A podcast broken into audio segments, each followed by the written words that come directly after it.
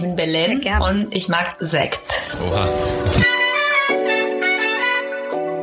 Mir wurde schon immer gesagt, Frauke, du redest zu viel, hör doch mal auf zu reden. Ohne dass das irgendwie frauenverachtend klingt, aber weil es eine Frau ist, ich weiß nicht. Deutschlands erster Sekt, Wissenschafts-Sekt, Ja. Trash-Podcast. Da bin ich raus. Da reden wir über abstrakte Konzepte auch. Wir haben einfach so viele wichtige Dinge zu besprechen. Äh, sag mal was. Kondensatormikrofon. Das Wetter ist kacke, es Ja. ist Nieselregen. Oh ja. Richtig kacke. Sag du mal was äh, auf ins Mikro. Ja, äh, ich kann dem nur zustimmen. Das Wetter Wetter ist tatsächlich richtig kacke. Okay, na dann, herzlich willkommen. Also herzlich willkommen an äh, Tabea und Kamel und herzlich willkommen an die Leute, die gerade den Podcast hören. Sorry, ähm, Ja. ich heiße Carmel. Okay, Ach, weil Carmel. klingt immer Carmel und Ah, okay, so- Carmel. Genau. Ich habe nämlich, ich habe glaube ich letztens sogar davon geträumt oder so und ich dachte so, sie heißt aber schon Kamel, oder? Und nicht Carmen. Und dann dachte ich so, habe ich nochmal nachgeschaut. Okay, scheiße, aber falsch ausgesprochen. okay, alles klar. Ja, machen äh, alle und äh, aber ich dachte mir, ich sag mal. Ja, sag's voll gut dazu. zu genau, aber es ist ja schön, dass du von mir träumst. Auf jeden Fall.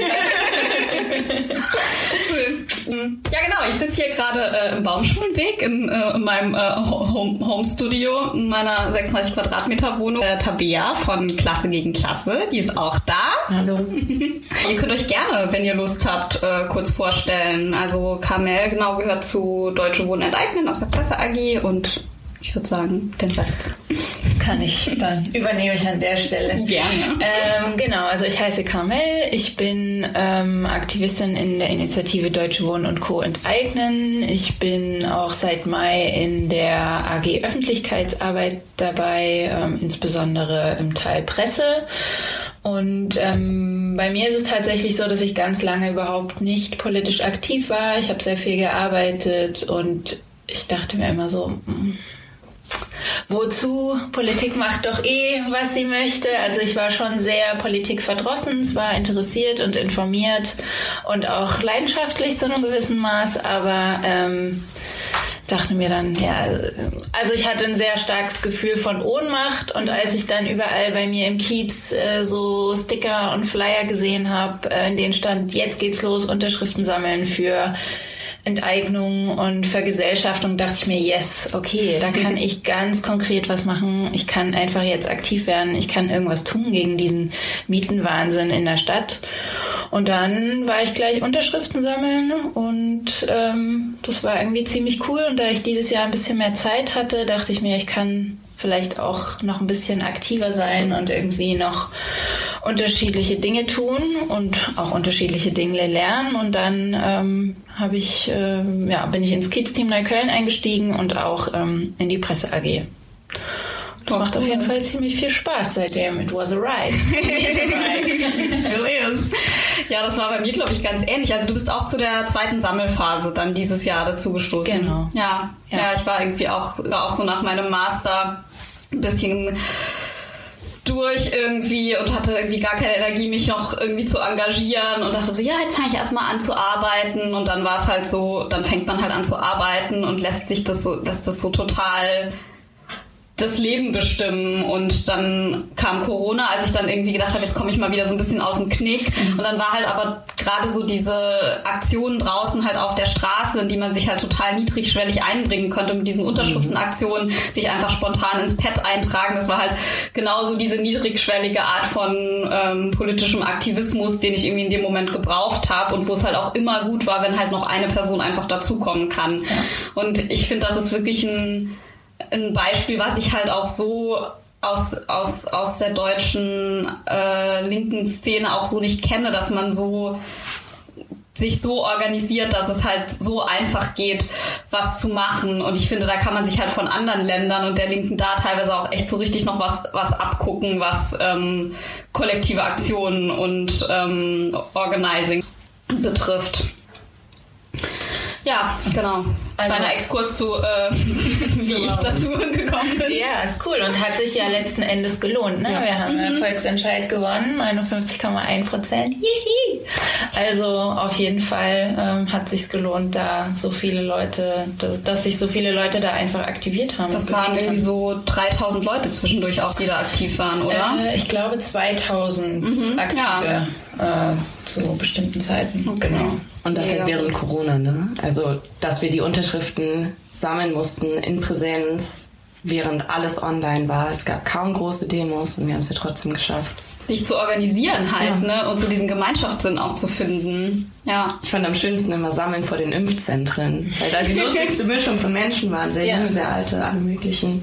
Ja, das stimmt. Das war auf jeden Fall ein Querschnitt durch die Gesellschaft. Ich war auch mal in Spandau in der Impfschlange und dann haben die Leute ja auch mehr Zeit, sind eigentlich ganz froh über so eine Ablenkung und erzählen dann einfach auch wirklich so, ja, ich wohne hier bei der Deutschen Wohnen, es ist eine Katastrophe, seit Monaten funktioniert der Fahrstuhl nicht und so weiter. Also da kommt man einfach auch in Berührung mit den Leuten, die einfach so stark darunter leiden. Es war auf jeden Fall äh, eine sehr gute Art und Weise einzusteigen. Ja, voll gut. Das habe ich nie gemacht, zum Beispiel vor den Impfzentren. Aber ja, kann ich mir total gut vorstellen, dass dann halt die Leute, die halt sonst auf der Straße eher so sind, so, oh, ja, Kommunisten, Enteignung ist scheiße, die dann halt auch einfach mal zuhören müssen und sagen müssen, okay, aber warum findest du das denn scheiße? Ähm, hey Leute, ähm, wir reden heute über Mietenpolitik und Enteignung. Ich habe es noch gar nicht erwähnt, ähm, aber maybe you get the gist. Ähm, Tabea, magst du dich auch noch kurz vorstellen? Ja, ähm, ich bin Tabea, ich bin bei Klasse gegen Klasse. Wir, das ist eine linke Online-Zeitung. Ähm, uns gibt's in 14 Ländern, wenn ich jetzt nicht lüge. Herausgegeben wird das Ganze von RIO, der Revolutionären Internationalistischen Organisation. Und wir haben halt vor, in Deutschland, glaube ich, sechs Jahren jetzt beschlossen, eine eigene Online-Zeitung zu machen. Das heißt, wir machen das alle nicht hauptberuflich, sondern eben aus Überzeugung, aus revolutionärem Aktivismus heraus, mit dem Ziel, eine Perspektive von unten aufzuwerfen, uns zu vernetzen, eben auch international Kämpfe zu führen. Ähm, genau, ich bin selber noch Studentin, äh, ich mache meinen Master gerade, vorher soziale Arbeit studiert, bin an der FU und wir ja, sind auch der Meinung, dass Deutsche Wohnen und Co. enteignet werden müssen. Wir unterstützen viel so Kämpfe wie die Krankenhausbewegung oder waren zuletzt super viel bei Gorillas ähm, an Ja, dem. Streik beteiligt. auch unterstützt beide, ja. Ja, die Demo war richtig schön, wo Krankenhausbewegung, Gorillas, Leute von Amazon, DBE, alle waren da und haben halt ja gezeigt, dass eine andere Stadt, eine andere Welt möglich ist. ja. Ja, voll cool. Ähm, was machst du denn eigentlich im Master? Bildungswissenschaft. Ja. Das ist so ein Forschungsmaster, genau. Ich arbeite halt nebenbei als Sozialarbeiterin und dachte, ich würde aber gern noch ein bisschen weiter studieren und noch nicht Vollzeit arbeiten müssen. Willst du auch mal in die Forschung? Nee, eigentlich nicht. ähm, nee, ich möchte gerne eigentlich in der sozialen Arbeit bleiben. Also ich mache gerade Jugendarbeit zum Jugendclub und finde das auch eigentlich eine ganz gute Arbeit und halt super wichtig, gerade während Corona. Ich kriege das so mit, wie die getroffen sind von Schließungen von Orten. Ich weiß nicht, wir sind alt genug, dass wir uns irgendwie trotzdem vernetzen können, aber da sind halt so 15-Jährige, die halt zum Beginn der Pandemie 13 waren und Die halt, in dieser man Zeit hat halt eh so diese Social Anxiety und so und dann gibt es halt diese Begegnungsräume nicht Ja. mehr. Ja. Ja, voll krass. Auch spannend, da würde ich eigentlich auch gerne noch mehr drüber hören. Thema, da könnte man auch noch mal eine ganze Folge drüber machen, über Corona und Jugendarbeit und generell auch Kinderrechte in Deutschland. Kinder haben ja irgendwie gar keine Rechte in Deutschland, sind scheinen irgendwie alles die Eltern. Naja, ähm, ich würde gerne wissen, wie geht's? What's poppin'? Mir geht's eigentlich gut. Ich äh, blicke ein bisschen mit Sorge auf so Weihnachten und viele Familienmitglieder mit unterschiedlichen Meinungen zu Corona. Ah, scheiße. Und ähm, auch insgesamt so, ich finde Feiertage häufig anstrengend. Bestimmt gibt's wieder Diskussionen, ob wir denn jetzt in Berlin äh, Sozialismus haben, weil der Volksentscheid gewonnen wurde, ja noch nicht mal umgesetzt wurde bisher. Leider nicht. Ja. es gibt so ein, so ein Meme, äh, oder so, ein- so ein Typ guckt äh, einfach so und dann so, ja, nobody nichts, dann so me five minutes into Christmas dinner. And so at the end of the day, the solution is socialism. ja. So, okay, das bin ich. Scheiße. ja, also verstehe deine Sorge auf jeden Fall über, äh, wohl, naja, okay, ich übertreibe jetzt gerade ein bisschen. Ich muss sagen, Props an meine Family, so, die sind jetzt nicht so die krassen Kapitalisten und äh, tatsächlich, was Corona betrifft, in unserer WhatsApp-Gruppe. Also da muss ich wirklich mal fette Props an meine Familie und vor allen Dingen an meine Mutter, deren, deren erweiterte Familie das auch ist, aussprechen. So, dass wir teilen halt eher so Impf, so Memes, wo wir uns über Impfgegner lustig machen und geben so damit an mit, ja, ich habe schon meinen Booster-Termin und äh, ja, ich habe schon den Termin für den nächsten Booster im nächsten Jahr gemacht. Und damit denke ich echt so, boah, das ist echt geil, weil wir alle haben natürlich auch Freunde, die da eine andere Meinung vertreten. Ähm, oder zumindest im Bekanntenkreis. Man, es gibt ja immer so ein paar Personen, ne, diese, diese 30 Prozent Ungeimpfte, die sind ja irgendwo. Ja, ja. Ähm, und insofern finde ich das auch, wenn auch nicht in der Familie, aber im, äh, im generell im Umfeld schon irgendwie schwierig und ich weiß da auch nicht so richtig, wie ich damit umgehen soll, weil auf der einen Seite ich würde teilweise mitgehen mit, ja, es ist irgendwie eure Entscheidung, aber ich finde, wir sind einfach gerade an einem Punkt, ähm, wo es nicht mehr eure Entscheidung ist. Und das gilt halt ähm, in vielen Bereichen. Und jetzt gilt es halt gerade in dem Bereich Impfen, weil es halt notwendig ist. Und in anderen Bereichen finden auch Einschränkungen statt. Und da ist es irgendwie für die Leute okay. Und also ich hatte letztens mit, mit einer mit einer Person, die ich auch sehr, sehr gerne mag, eigentlich, ähm, die dann halt so meinte, sie möchte halt nicht auf eine Veranstaltung kommen, wenn da 2G ähm, ist. Nicht, also mit dem Grund, dass sie sich halt nicht wohlfühlt unter Leuten, die halt andere ausschließen, weil sie eine Entscheidung für ihren Körper treffen. Und das klingt halt erstmal so, wenn man in der Debatte nicht so drinsteckt, so, ja, stimmt, ist eigentlich schon kacke. Aber dann denke ich so, ja, aber du triffst ja eine Entscheidung für den Körper von anderen Leuten. Mhm mit, indem du da hingehst. Und ja. auf der anderen Seite denke ich mir, wenn du dich da nicht wohlfühlst und da nicht hinkommen möchtest, ist das natürlich auch legitim. Also es ist ja jetzt nicht so, als wäre dann jemand sauer, weil man ungeimpft irgendwo nicht hingeht. Also ehrlich gesagt bin ich dann fast eher dankbar, dass die Person dann sagt, ähm, also klar, das ist die Person hat eine andere Motivation, aber ich denke mir dann halt so, okay, aber dann ist es vielleicht ganz gut, dass du dann aus eigener Entscheidung nicht hingehst. Also ich finde diese, diese Trennung der Gesellschaft, dass wir gerade ungeimpft und geimpft trennen müssen, finde ich auch scheiße. Aber erstens gäbe es ja eine Lösung dafür und es ist ja temporär. Ja, ich glaube, ich finde das super schwierig, weil die weil die Impfkampagne einfach so schlecht ist. Also, was ist das? Da sind Promis mit einem Pflaster und da steht Ärmel hoch drunter. Das überzeugt doch niemanden, der sich unsicher ist, ob er sich impfen lassen soll.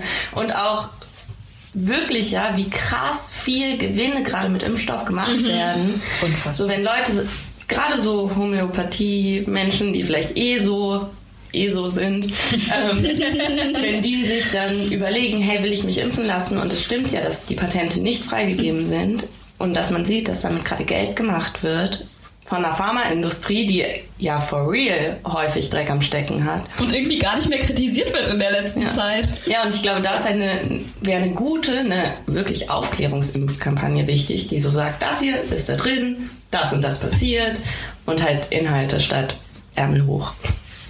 Ja, das ist ein sehr guter Satz. Inhalte statt Ärmel ja. hoch. Ein Aufruf an die Politik. Inhalte statt Ärmel hoch, bitte. Gerne ja dann auch Ärmel hoch. Also so ja, ja. ja, voll. Puh. Ja, was beschäftigt dich? Also, wir müssen hier jetzt gar nicht Therapiesession machen oder so, aber wie geht's? Nee, mir, mir geht's eigentlich auch ganz gut. Also ich finde diese Kampagne, trotz des Gegenwinds, den man ja gerade aus der Politik da bekommt, äh, die gibt einem einfach auch wahnsinnig viel Energie, weil man einfach merkt, so hier findet gerade ein Umschwung statt, mhm. ein gesellschaftlicher. Menschen fangen an, anders über die Dinge zu denken. Menschen fangen an, anders über Profitorientierung zu denken, über was sollte auf dem freien Markt gehandelt werden und wo brauchst staatliche Eingriffe, wo brauchst Regulierung, was sollte uns allen gehören, was heißt Gemeineigentum auch in diesem Zusammenhang mit Impfstoff und so weiter. Ne? Man mhm. vergisst ja da oft, dass Konzerne, wie du gesagt hast, machen Profite die Recherche wurde halt von staatlichen Fördermitteln finanziert. Also es waren unsere Steuern, die quasi diese Forschung bezahlt haben und Ja. letzten Endes äh, verschuldet sich der Staat jetzt und äh, es wird einfach für andere Länder nicht zur Verfügung gestellt. Also das so ein bisschen wieder so Solidarität, Allgemeinwohl und so, das äh, wird, das rückt, glaube ich, jetzt schon immer mehr in den Fokus und The solution is socialism. Naja, das weiß ich nicht, ob man äh, das so sagen sollte, weil ich glaube, äh, das schreckt ziemlich viele Leute ab, aber ich glaube, wir fangen wirklich an, einfach über die inhaltlichen Themen wie Solidarität, Allgemeinwohl, Verantwortung gegenüber einer Gesellschaft äh, zu sprechen. Und äh, wir reden darüber, dass wir als Teil dieser Gesellschaft uns verantwortlich für unsere Gesellschaft verhalten müssen. Und das ist für mich eigentlich so ein Punkt, wo ich mir denke, so ja, okay, das, das ist mal ein gesellschaftlicher Diskurs, den wir einfach seit Jahren nicht mehr hatten und den wir jetzt besprechen. Und das finde ich eigentlich, das finde ich eigentlich top, selbst wenn es sehr, sehr anstrengend ist, aber dass wir einfach aus diesem Individualdenken rauskommen. Ja, total. Also klar kann man darüber sprechen, will man das jetzt Sozialismus nennen, ja oder nein. Meine Meinung ist eher ja, weil das schreckt Leute halt nur deshalb ab, weil die Mitte halt so sehr rechts ist. Insofern die Leute halt mehr damit konfrontieren, dass halt ähm, eine Demokratie eigentlich Sozialismus braucht, um wirklich gelebt werden kann. Aber, äh, aber ich hatte echt auch ganz äh, lange so Phasen, wo ich immer dachte, ah, ich dachte eine Weile auch, oh, der Kapitalismus ist eigentlich gar nicht so schlimm, wir müssen den nur ein bisschen reformieren. Nicht, dass du das gesagt hättest. ähm, ja, aber ich wollte noch was anderes sagen zu diesem äh, Impfstoff, äh, zu diesem Impfstoff-Ding. So, ich glaube halt, deshalb ist es wichtig, da auch nochmal das, das Problem am Kapitalismus da auch hervorzuheben, weil das Problem ist ja nicht die Pharmaindustrie, weil wir keine Medikamente wollen, weil es ist ja eben super, dass es Medikamente Ja. gibt und das ist ja was, ähm, wo ich auch total dankbar, das habe ich, ich habe jetzt ein Dankbarkeitstagebuch. Ich habe heute Morgen in ein Dankbarkeitstagebuch geschrieben, dass ich dankbar für Medikamente bin, weil ich hier äh, meine Aspirinkomplex gerade gerade mir gönne, äh, weil ich irgendwie immer, wenn ich diesen Podcast aufnehme, äh, trinke ich Aspirinkomplex. Das ist wirklich das zweite Mal erst in den letzten zwei Wochen. Das ist Zufall, People. ähm, Zufall Sonntagmorgen. nee, also ich habe wirklich, ich wünschte, ich wäre mal wieder ausgegangen. Ich weiß gar nicht, wann ich das letzte Mal ausgegangen bin. Nee, ich habe einfach gestern Abend The Witcher geguckt und, äh, und versucht, dieses Interface zum Laufen zu kriegen. und äh, irgendwann habe ich Kopfschmerzen bekommen, weil ich wahrscheinlich zu viel vom Bildschirm saß. Also genau diesen Gedanken noch zu Ende zu führen, dass ich glaube, dass äh, deshalb das Problem nicht ist, dass es eine Pharmaindustrie an sich gibt, sondern wie die halt... Äh, ne, entfesselter Kapitalismus, wie halt auch diese Industrie entfesselt ist und halt große Pharmakonzerne vor allen Dingen halt diese, diese Macht über Leben und Tod eigentlich haben dadurch. Ja, also die Profitorientierung Genau. eigentlich. Also es geht ja nicht darum, dass Pharmakonzerne nicht existieren sollen und forschen sollen und Medikamente.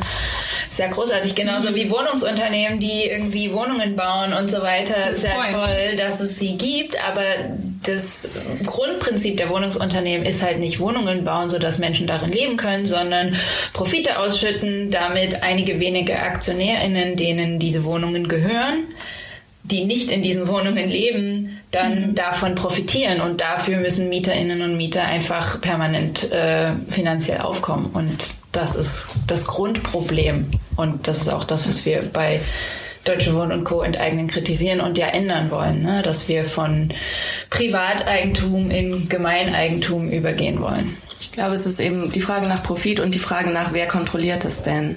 Also wenn wir uns zum Beispiel die Krankenhausbewegung auch angucken, ähm, wir wollen ja, genau, wir wollen ein Gesundheitssystem, wir wollen auch Pharmazie, aber eben unter Kontrolle von den Menschen, die davon betroffen sind, die Menschen, die dort arbeiten. Demokratische Kontrolle und halt auch gerade bei so heiklen Themen wie Gesundheit eine Kontrolle, die was wirkt. Nicht irgendein Beirat, sondern ja. ernsthaft gewählt in den Händen der ArbeiterInnen, der MieterInnen, der Beschäftigten, der, auch der NutzerInnen. Ähm, ja. Ja, also eine gewisse Entscheidungshoheit, ne? Dass nicht Leute über unser Leben eigentlich entscheiden, ne? Also, ja. Korrekt. Ähm, korrekt. Cut. Top 1. Ich habe hier jetzt als ersten Punkt stehen, was ist eigentlich ein Volksentscheid? Das war meine Hausaufgabe. Vielleicht stellen wir das kurz zurück zu nach der Pause. Ähm, also ich kann mal versuchen zusammenzukratzen, was ich weiß ähm, darüber, wobei es vielleicht auch Sinn machen würde, erstmal zu erklären, warum wir diesen Volksentscheid überhaupt brauchen und was eigentlich so das Problem mit der aktuellen Mietenpolitik in Deutschland ist und wie wir jetzt gerade in Berlin, leider bisher nur in Berlin, aber hoffentlich auch irgendwann deutschlandweit, deshalb machen wir übrigens auch eine Enteignungskonferenz im Mai. Im Mai ist es oder Pfingsten oder ist es im Juni? Ich weiß es nicht genau. Pfingsten Irgendwann, wenn es wieder warm ist. Genau. Und wenn man, wenn's, wenn die Zahlen runtergehen, wenn man auch draußen sein kann mehr und so. Und die Bäume grün sind und es gut riecht und der Eisladen wieder aufmacht und ganz viele Leute davor anstehen, dann reden wir in einem großen Stil wieder über Enteignung. Yes. Bis dahin auch. Bis dahin auch, du hast Bis dahin auch, aber stay tuned für unsere ähm, Enteignungskonferenz. Also ihr könnt da auch kommen, by the way. Ne? Also mehr Infos gibt's dann ähm, später noch, aber das ist keine exklusive Veranstaltung. Ähm, genau, also ähm, ich habe großes äh, Vertrauen in die Menschen, äh, mit, die ich bei äh, Deutsche Wohnen enteignen äh, kennengelernt habe und in das, was, was äh, diese Organisation auf die Beine gestellt hat und bin selber halt ähm, insofern nicht direkt von Problemen mit meiner Miete betroffen, weil ich relativ günstig noch wohne, aber auch nur relativ gesehen. Ähm, ich versuche allerdings seit ähm, eigentlich sieben Jahren auch eine andere Wohnung zu finden, weil ich halt gerne ein bisschen äh, mehr im ja, ein bisschen mehr im Geschehen, ein bisschen näher an meinen Freunden, ein bisschen näher an den, den Orten, wo ich Dinge unternehme wohnen würde. Ähm, seit sieben Jahren ist vielleicht übertrieben. Ich wohne seit sieben Jahren in dieser Wohnung und suche dann vielleicht seit sechs Jahren was anderes. Aber gut, ist auch schon, schon lange. Und klar sollte der Anspruch nicht immer sein, dass man nicht im Speckgürtel wohnen darf. Ähm, das ist ja kein Problem. Aber das Ding ist halt, und das hat natürlich nicht nur mit der Mietenpolitik zu tun, sondern generell auch mit Stadtplanung, dass halt hier die S-Bahn-Taktung halt einfach um die Hälfte oder teilweise weniger reduziert ist und einfach die Infrastruktur auch ansonsten nicht so gut ist. Also ich würde nicht nach Neukölln ziehen wollen, wenn ich hier ein Fitnessstudio hätte oder wenn ich hier, wenn es hier nicht nur Nazi-Kneipen gäbe. Ist jetzt ein bisschen pauschal dargestellt. Es stimmt jetzt nicht, es ist nicht, dass in Baumschulweg nur Nazi-Kneipen sind. Es gibt hier auch ein tolles ähm, Restaurant, die sind garantiert keine Nazis. Aber es ist halt wirklich so, wenn ich halt in eine Kneipe gehen will, mache ich mir halt schon teilweise Sorgen, ob ich hier irgendwo in eine Kneipe gehe, weil da halt Deutschland fahren darf. Da habe ich halt keinen Bock drauf. Und da würde ich halt auch mit bestimmten Leuten, also ich würde eigentlich eh nicht reingehen, weil ich gehe nicht in Kneipen rein, in die ich nicht mit allen meinen Freunden gehen kann, weil ich mir Sorgen machen müsste, wie die dort behandelt werden. Ähm, Genau, insofern, ähm, um das zu sagen, prinzipiell kein Problem am Stadtrand zu wohnen, weil oft die Argumentation kommt, ja, wenn alle aber im Ring wohnen wollen, dann gibt es irgendwann keine Wohnung mehr. Ja, aber das hat ja ein größeres Stadtplanungsproblem als Hintergrund. Insofern ähm, bin ich halt vor allen Dingen zu Deutsche Wohnen enteignen gekommen. Ich bin da im Kiez-Team Triptow-Köpenick und finde das auch wichtig, das dazu zu sagen, dass das hier kein total neutraler Podcast ist, sondern dass ich halt total hinter dieser ähm, Kampagne stehe und deshalb auch so ein bisschen hoffe, dass Tabea auch vielleicht so ein bisschen die Rolle einnehmen kann, uns auch ein bisschen zu challengen und zu sagen, Herr, aber warum macht ihr nicht noch das oder so? Und äh, heißt nicht, dass wir das dann unbedingt machen, aber ich finde das halt voll gut, darüber einfach so ein bisschen zu diskutieren, wie man das gut umsetzen kann. Ähm, und ja, würde Hamel noch mal g- genauer fragen, ja, was, was ist denn eigentlich gerade so das, äh, das konkrete Problem mit der, mit der Mietenpolitik? Du hast es ja schon so ein bisschen angerissen ähm, in, in, in deiner Rede so davor, ähm, aber vielleicht kannst du auch noch mal genauer sagen, auch jetzt gerade im Hinblick auf die leider zustande oder meiner Meinung nach leider zustande kommende Koalition, ähm, was denn bisher mit der was denn so ein paar Versäumnisse sind, die die Regierung gerade oder auch vielleicht in den letzten Jahrzehnten gemacht hat, ähm, der wir versuchen als Deutsche Wohnen enteignen entgegenzuwirken. Ja, also Deutsche Wohnen enteignen. Ich hole vielleicht einfach mal ein bisschen aus, wenn das okay Kannst, glaube ich, auch ist. noch näher ans Mikro ran. Ah, du okay. vielleicht sogar auch ein bisschen. Äh, ich meine eher, ich hole in meiner Erzählung aus. ähm, genau, also der Deutsche Wohnen enteignen hat sich gegründet, weil die Bestandsaufnahme ist, Die Mieten steigen in Berlin. Du hast vorhin Neukölln angesprochen. In zehn Jahren haben sich die Mieten in Neukölln verdoppelt. Menschen werden verdrängt. Menschen finden keine Wohnungen mehr in ihrem sozialen Umfeld.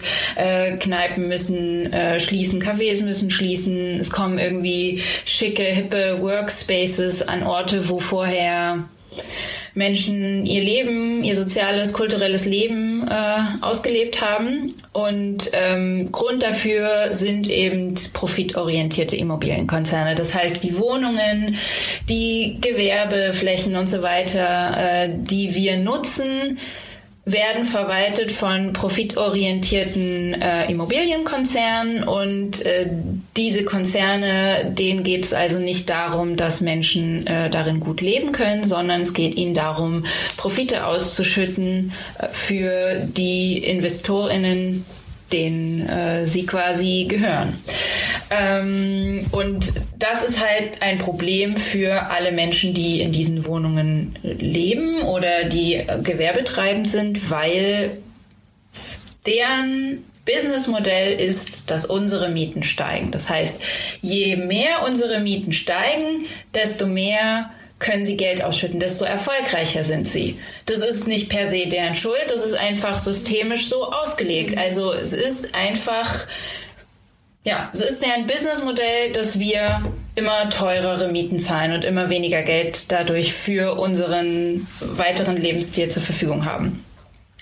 Und deswegen jetzt äh, also diese Idee, dass es sich da nicht nur, äh, dass es nicht nur darum gehen muss, Mieten zu deckeln oder zu sagen, ja, wir müssen das jetzt mal irgendwie zäumen und die da irgendwie in ihre in ihre Schranken weisen, sondern es braucht einfach eine systemische Veränderung. Das heißt, der, die Menschen, denen Wohnungen gehören oder die Institutionen, denen Wohnungen gehören, denen muss es darum gehen, dass die Leute, die drin wohnen, darin gut wohnen können, gut wohnen. Das heißt bezahlbar wohnen, das heißt sicher sein, dass man in den Wohnungen bleiben kann. Das heißt, wenn sich die Bedürfnisse ändern, zum Beispiel man bekommt Kinder, äh, dass man dann eine größere Wohnung bekommt oder auch die Kinder ziehen aus und man braucht so eine große Wohnung nicht mehr, man musste auch dafür nicht mehr bezahlen und man kann in eine kleinere Wohnung ziehen. Also das sind halt Was ja auch ein Grund dafür ist, dass man teilweise keine Wohnung bekommt, ja. weil sich die Menschen, die in eine kleinere Wohnung ziehen wollen, nicht trauen, weil sie halt für ihre kleinere Wohnung mehr bezahlen ja. müssen als für ihre große und dann können wiederum Familien, die eigentlich die große Wohnung brauchen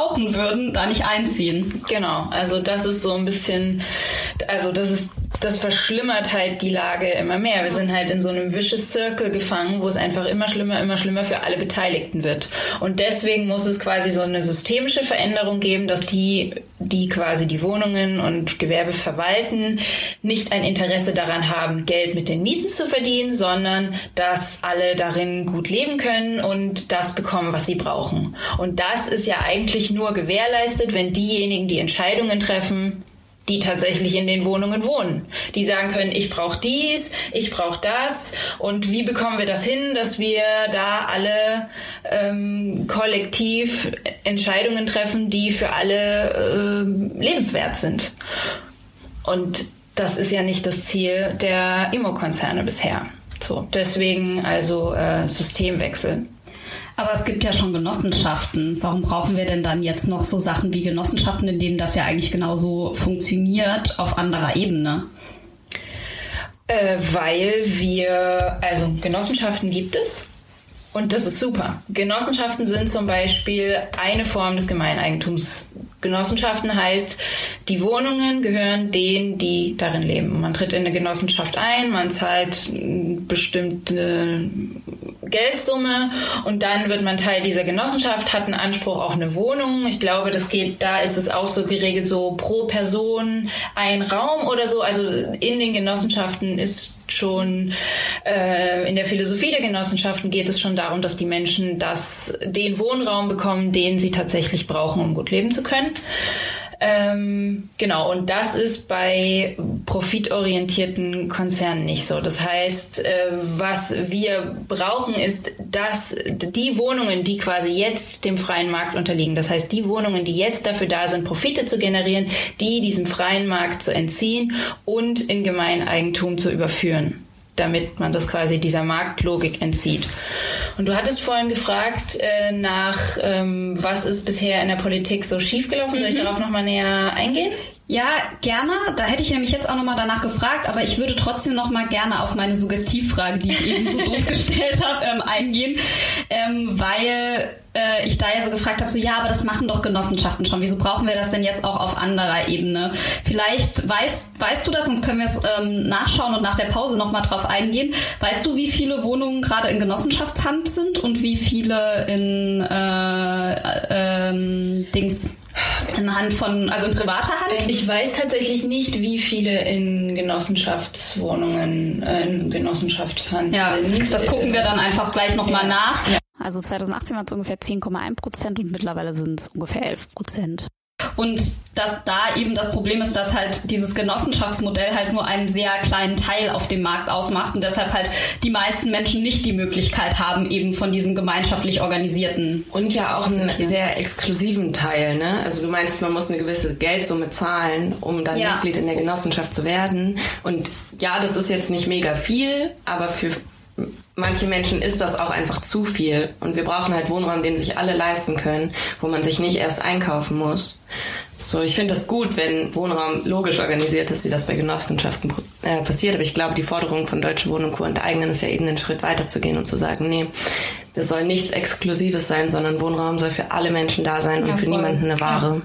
Voll guter Punkt. Absolut. Und es kommt ja noch dazu, dass die Genossenschaften ja auch limitiert sind. Sie haben eine bestimmte Anzahl an Wohnungen und es können nicht immer mehr Leute in die Genossenschaften gehen. Und ähm, der Großteil der Wohnungen ist in privater Hand. Und es kommt noch dazu, dass es nicht so wie der perfekte Markt ist, so dass es ganz, ganz viele kleine VermieterInnen gibt, äh, Oma Erna und Opa Werner und irgendwie äh, die, äh, die Familie, die sich irgendwie ihre Wohnung erarbeitet hat. Das erzählt man uns ja gerne. So, äh, oh mein Gott, ihr wollt diese hart arbeitenden Menschen enteignen, die sich irgendwie ihr kleines Kapital da ihr Leben lang erarbeitet haben. Darum geht's ja gar nicht. Es geht darum, dass wir einfach ein super krasses Ungleichgewicht auf diesem Markt haben, wo ganz wenig Player sehr, sehr viel Marktmacht haben.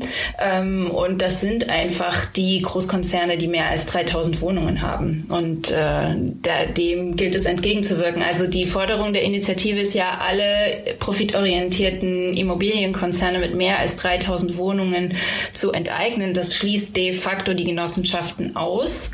Ähm, da Wobei das liegt nicht an der Anzahl der Wohnungen, sondern eben an diesem Genossenschaftsmodell. an, genau, das liegt daran, dass wir äh, enteignen wollen, um in Gemeineigentum oder Form des Gemeineigentums die Wohnungen zu überführen. Und Genossenschaften sind ja schon Gemeineigentum. Das heißt, die Genossenschaften sind davon ausgenommen. Und ähm, es geht darum, diese Wohnungen äh, von Konzernen, die mehr als 3000 Wohnungen haben, in Gemeineigentum zu überführen. Das entspricht 240.000 Wohnungen und das ist in Berlin jedes fünfte Haus.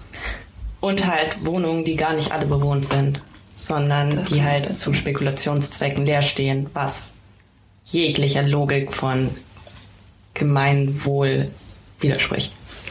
Und auch illegal ist, ne? Also es ist eigentlich eine illegale Praktik. Es ist äh, überhaupt nicht kompatibel mit unseren Grundrechten, Wohnungen leer stehen zu lassen. Besonders jetzt im Winter ist es einfach besonders zynisch, wenn Menschen auf der Straße schlafen und äh, irgendwie Kältebusse eingerichtet werden. Es ist einfach besonders absurd zu sagen, nö, aber die Wohnung bleibt leer stehen, weil ich kann damit Geld verdienen und wenn da jemand verreckt, dann habe ich da kein Problem mit.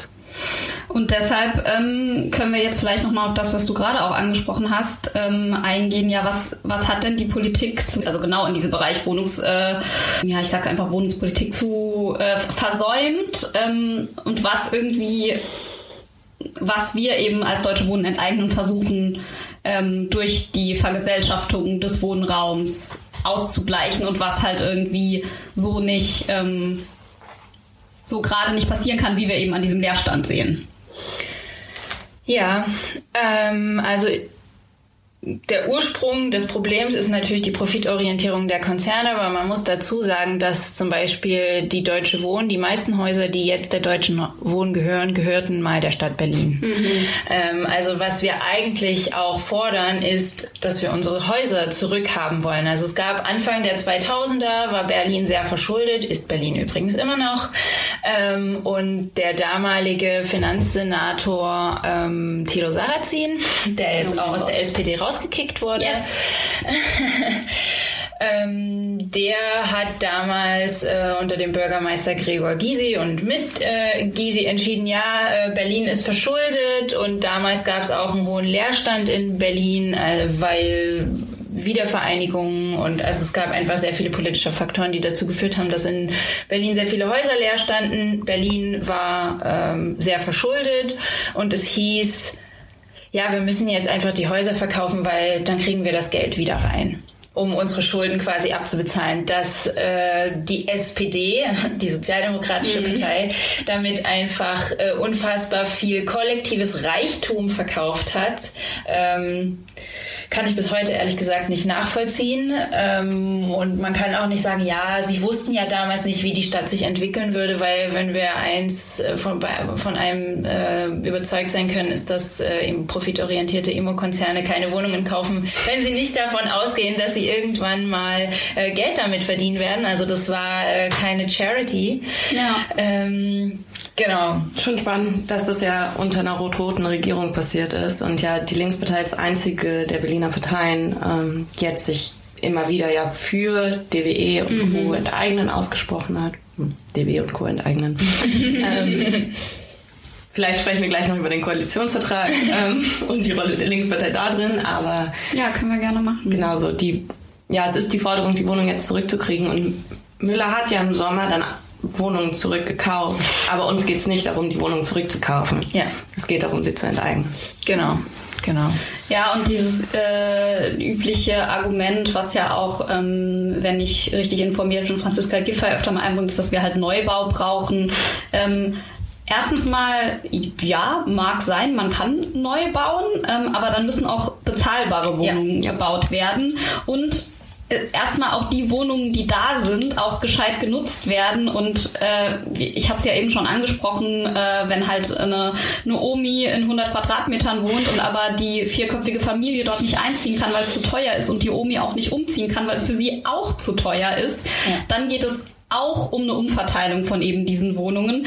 Und wenn halt das deshalb zu teuer ist, weil halt SpekulantInnen absichtlich den Preis nach oben treiben, weil sie halt eine äh, ähm, Scarcity, äh, eine eine Knappheit ähm, an Wohnungen generieren. Also das ist ja gewollt, dass der Wohnung knapp ist, weil dadurch kannst du eben die Preise auf dem Markt nach oben treiben und dass deshalb halt der Leerstand da ist und die Leute in diese Wohnung nicht ziehen können. Also das ist ein ein ganz praktisch nachvollziehbares Problem. Das ist keine Theorie, das ist äh, die, die wir hier äh, uns, uns ausdenken, sondern es ist wirklich einfach ein praktisches Problem.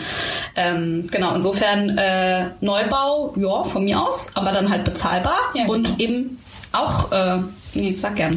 Ja, es ist Neubau und Enteignen ja. und nicht Neubau oder Enteignen. Ja, genau. Genau, also das ist tatsächlich so, die Enteignung per se wird jetzt keine neuen Wohnungen schaffen, zumindest erstmal nicht. Mhm. Ähm, wird sie dann, weil das natürlich ähm, Einnahmen generiert für die Stadt oder für die AÖR, in die die Wohnungen überführt werden sollen, um äh, und dieses Geld kann genutzt werden irgendwann, wenn die Schulden abbezahlt sind, um auch Neubau zu generieren. Aber es geht tatsächlich erstmal darum, auch was gegen diesen Mietenwahnsinn zu tun ja. und dauerhaft günstige Mieten für Menschen, äh, Gewerbe, aber auch für beispielsweise Kitas äh, zu sichern. Was ist denn äh, jetzt, wenn wir gerade so ein bisschen die politischen Probleme rausgearbeitet haben, was ist denn, äh, du hast auch ein paar schon genannt, äh, die, die Forderung jetzt von Deutsche Wohnen ähm, konkret? Also du hast es schon gesagt, es sollen 3000 Wohnungen, ähm, also alle Konzerne, die mehr als 3000 Wohnungen haben, sollen ähm, enteignet werden. Wie funktioniert das denn genau? Also was ist da genau der Plan? Ähm, also ich kann ja mal kurz den Stand der Dinge sagen. Ähm, und zwar unsere Forderungen, also es gab, wir haben einen Volksentscheid ähm, organisiert, wir haben Unterschriften gesammelt. Äh, es war die erfolgreichste Unterschriftensammlung, die es hier in Berlin gegeben hat. Äh, fast 360.000 Unterschriften wurden gesammelt. Das ist so geil. Das ist auf jeden Fall richtig cool und zeigt natürlich auch das Ausmaß von dem Problem, äh, mit dem wir konfrontiert sind. Und die Forderungen sind, wir wollen langfristig bezahlbaren Wohnraum für alle und wir wollen auch, dass die Wohnungen in Gemeineigentum sind. Also das heißt, wir wollen profitorientierte Konzerne mit mehr als 3000 Wohnungen vergesellschaften. Das heißt, wir wollen 240.000 Wohnungen, das ist nach unseren Kalkulationen die Anzahl der Wohnungen, die das betrifft, in eine Anstalt öffentlichen Rechts überführen, die dafür gegründet wird. Und ähm, diese Anstalt öffentlichen Rechts wird äh, dann diese Wohnungen unter demokratischen äh, nach demokratischen Werten und unter demokratischem Einfluss auch verwalten. Ähm, und das Ganze fußt auf Artikel 15 des Grundgesetzes. Das heißt, das ist nichts, was äh, die Initiative sich einfach ausgedacht hat, sondern wir fußen unsere Initiative auf unserem Grundgesetz, Artikel 15, in dem steht, dass man zum Zwecke der Vergesellschaftung. Wir können es ähm, einfach mal vor. Just do it. Dann, okay. dass die Leute okay. wirklich auch wissen, it is a thing. Wir denken uns das nicht aus. Ich habe hier gerade mein Mini-Grundgesetz extra ausgepackt für euch. genau, also es geht darum zu sagen, Artikel 15. Grund und Boden, Naturschätze und Produktionsmittel können zum Zwecke der Vergesellschaftung durch ein Gesetz, das Art und Ausmaß der Entschädigung regelt, in Gemeineigentum oder in andere Formen der Gemeinwirtschaft überführt werden. Für die Entschädigung gilt Artikel 14 Absatz 3 Satz 3 und 4 entsprechend. Ich würde vielleicht noch mal die beiden Absätze von Artikel 14 vorlesen, weil ich glaube, das ist auch gut, wenn wir nachher über die Entschädigung mhm. sprechen. Ähm, also Artikel 14 Absatz 3. Eine Enteignung ist nur zum Wohle der Allgemeinheit zulässig. Sie darf nur durch Gesetz oder aufgrund eines Gesetzes erfolgen, das Art und Ausmaß der Entschädigung regelt. So, und jetzt kommen wir zu diesem Satz 3. Die Entschädigung ist unter gerechter Abwägung der Interessen der Allgemeinheit und der Beteiligung der Beteiligten zu bestimmen. Wegen der Höhe der Entschädigung steht im Streitfalle der Rechtsweg vor den ordentlichen Gerichten offen. Super, Dankeschön. Haben wir das nämlich mal hier geklärt, dass wir uns das auch nicht ausgedacht haben.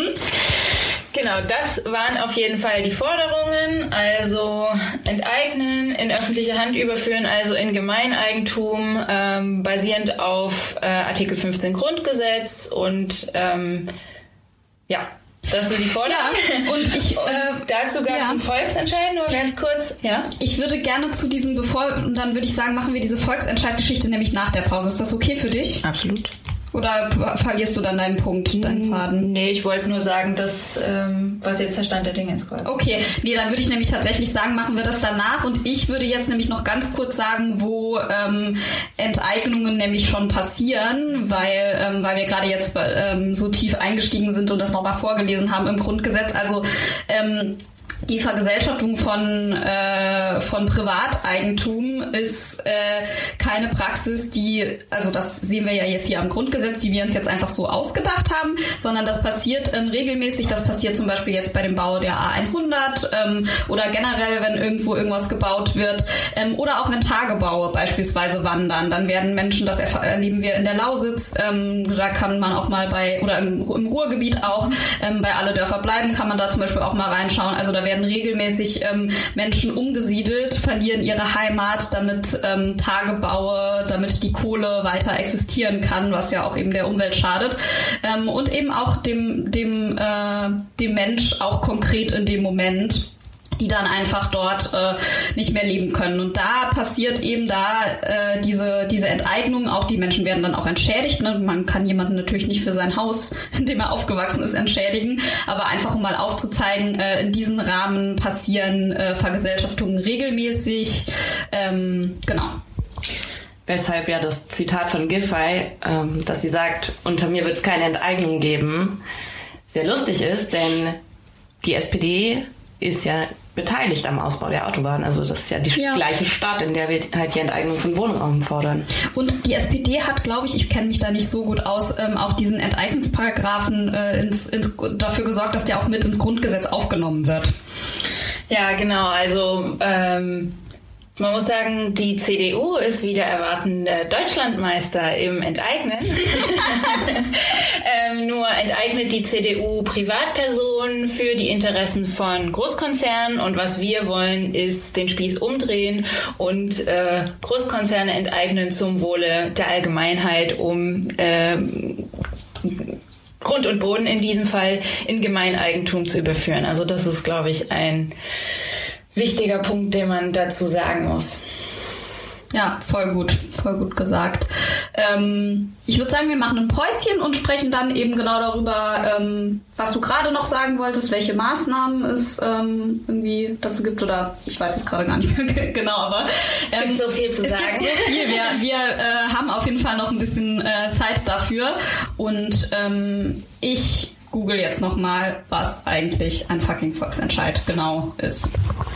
Also weiter geht's. Ähm, wir wollen jetzt ähm, ein bisschen über Volksentscheid und so, habe ich ja eben eigentlich schon gesagt, äh, sprechen. Aber zuerst hat Tabea noch ein paar Fun Facts. Ähm, auch in der Stollenindustrie wird fleißig gespart und profitorientiert äh, gearbeitet. Ja, okay. Ähm, ich habe Verbraucherfernsehen geguckt. Das mache ich heute wieder. Wusstet ihr, dass zum Beispiel die Puderzuckerschicht nur so dick ist, damit man nicht sieht, wie die Kruste aussieht darunter? Weil mhm. dann können sie nämlich verbrannte Stollen weiterverkaufen, weil sie einfach eine Zuckerschicht drüber machen und man es nicht sieht. Voll ja. schlau. Deshalb lohnt es sich, den Stollen umzudrehen und auf der Unterseite zu gucken, wie die Kruste aussieht, damit man sieht, ob es Wollen wir hier mal gleich den Test machen? Magst du mal den Stollen umdrehen? Ja, also, also die Rosinen sehen ein bisschen dunkel aus. Sonst aber ganz okay. Mhm. Ein schön knuspriger Stollen vielleicht. also es sieht noch nicht krebsig aus, aber voll der gute äh, Tipp, weil wir, ähm, ich habe hier natürlich einen, äh, einen hochwertigen äh, Edeka Marzipanstollen hier besorgt, wo wir noch nicht so ganz äh, rausgefunden haben, ob der äh, vegan ist oder nicht. Ähm, aber genau, vielleicht hast du noch weitere Infos aus der Stollenindustrie für uns? Ich habe auf jeden Fall noch aus der äh, Weihnachtsbaumindustrie. Oh ja, auch gerne. Häufig wird äh, draufgeschrieben biologischer Baum. Aber das bedeutet gar nichts. Das bedeutet halt nur, dass der Baum nicht aus Plastik ist. Natürlicher Baum. Ja. Biologischer Baum, das heißt, es ist kein Plastikbaum. Genau, aber es wird benutzt. Also Nordmann-Tannen, äh, der beliebteste Weihnachtsbaum der Deutschen, ähm, werden ja gezüchtet als Weihnachtsbaum. Und genau, auch wenn da drauf steht, natürlicher Baum, biologischer Baum, das sind alles keine Biosiegel, sondern ist halt nur der Nachweis, dass es kein Plastikbaum ist, lol. Und sagt gar nichts darüber aus, ob Pestizide eingesetzt werden, was natürlich bei einem Baum, den Menschen sich in die Wohnung stellen, eigentlich eine relevante Info wäre. Ja, total. Ja. Oh Mann. Auch diese Industrie sollte enteignet unter Kontrolle der Beschäftigten sein. sie einfach alle enteignen. Aber ja. Also für alle, die äh, einen Weihnachtsbaum sehen und nicht wissen, ob er aus Plastik ist oder echt, äh, auch das Siegel biologischer ja. Baum. ja. Und einfach umdrehen und gucken, ob er braun unten drunter ist. auch da, ich heute heute ist die äh, heute ist wirklich so eine weihnachtliche Folge. Ich, ich äh, bin einfach so nett zu meiner Familie heute.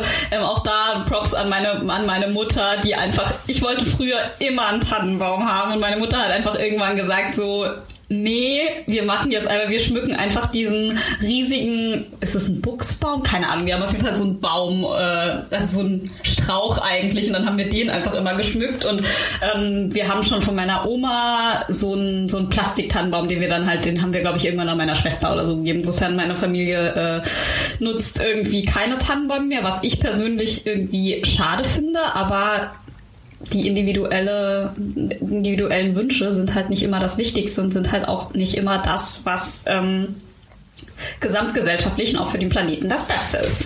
Ich glaube, es ist schon okay, wenn Leute sich einen Tannenbaum holen. Ich glaube, die Zukunft der Welt hängt nicht ganz so doll davon ab, ob wir uns jetzt für oder gegen einen Tannenbaum entscheiden. Also generell ist halt individuelle Konsumkritik immer schwierig, aber man muss halt schon sagen, dass ähm, das wohl schon irgendwie einen relativ großen CO2, relativ sage ich, weil ich einfach nicht weiß, wie sehr CO2-Abdruck hat. Hier ist so ein äh, Mini-USB-Mikro drin, was ich so als Backup hatte. Also ich habe hier gerade so eine kleine mini-schwarze äh, Dings in die Hand genommen, um irgendwie dran rumzuspielen, damit ich nicht an meinen Fingern kaue.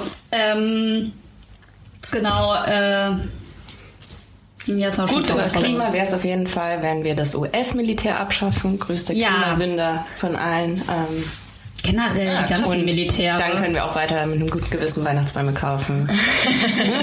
Man kann für ein äh, Tipp für die Berlinerinnen zumindest, ähm, man kann irgendwo, ist das Treedom? Nee, ich glaube Treedom, die machen so, ach, jetzt mache ich schon wieder Unternehmenswerbung. Egal. Ähm, also irgendwo kann man auf jeden Fall so Weihnachtsbäume ausleihen ähm, und die dann wieder zurückbringen. Das ist natürlich, dann braucht man natürlich ein Auto, lalala, ähm, aber äh, und, und man muss auch darauf achten, wenn man sich so einen Weihnachtsbaum ausleiht, googelt das einfach mal. Ich weiß das leider gerade nicht, äh, also nicht, nicht ihr, ihr müsst, sorry, ich wollte euch nichts befehlen. Äh, ihr draußen könnt es einfach mal googeln.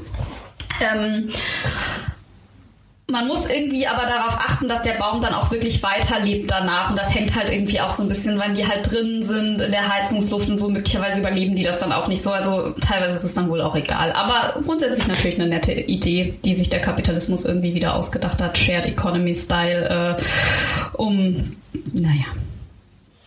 Naja. Ich mach mal einen Punkt hier.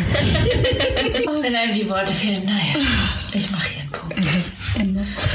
Okay, Leute, äh, Volksentscheid. Ähm, worüber reden wir zuerst? Über, über was ein Volksentscheid ist oder wie wir den jetzt enteignen? You're the boss. Ja, the boss. Okay, alright. Dann äh, fangen wir doch vielleicht mal an mit dem, was ist eigentlich ein Volksentscheid? Ich habe ich hab da äh, jetzt mal bei Wikipedia recherchiert. Kennt ihr ähm, Einschlafen mit Wikipedia? Ja, die Avocado, sehr empfehlenswert. Ja, okay. Ich habe letztens die spanische Grippe gehört. Super zum Einschlafen. Ja, und deshalb äh, habe ich jetzt einfach auch mal, äh, da, da könnt ihr zumindest äh, selber auch ganz gut äh, nachschlagen, ähm, einfach mal äh, um zu gucken, was für Volksentscheide es in Deutschland gibt, weil das unterscheidet sich natürlich auch von ähm, von ähm, Staat zu Staat. Und ähm, ich habe es jetzt nicht so detailliert gelesen, dass ich euch jetzt hier Brief und Siegel auf alles, was ich exzerpiere, geben kann. Aber was auch generell mein Wissen über Volksentscheide ist, ist, dass es zwei unterschiedliche ähm, Formen gibt. Und zwar einen, der eben nicht bindend ist. Gut, Tabia nickt, das ist schon mal gut. Ähm, und äh, das ist eben das, was wir mit Deutsche Wohnen enteignen gemacht haben. Das ist eben äh, ein äh, zwei- oder dreistufiger sogar ähm, Volksentscheid, wo man äh, in zwei verschiedenen ergänzt mich gerne, spricht gerne dazwischen. Ich, ich denke gerade auch so ein bisschen laut. Ich habe auch schon mal überlegt, meinen Podcast, also einen neuen Podcast zu machen und den irgendwie lautes linkes Denken oder so. lautes Denken on air, keine Ahnung. Genau, dann gibt es halt einen Volksentscheid, ähm, hier bei Wikipedia nennen die das ähm, zum anderen ausgelöst durch eine Beschlussfassung von Parlament oder Regierung als Referendum und dieser andere, den ich gerade angesprochen habe, nennen die hier zum einen ausgelöst, also zwei unterschiedliche Ausprägungen, zum einen ausgelöst durch Initiativverfahren als Teil einer dreistigen Volksgesetzgebung.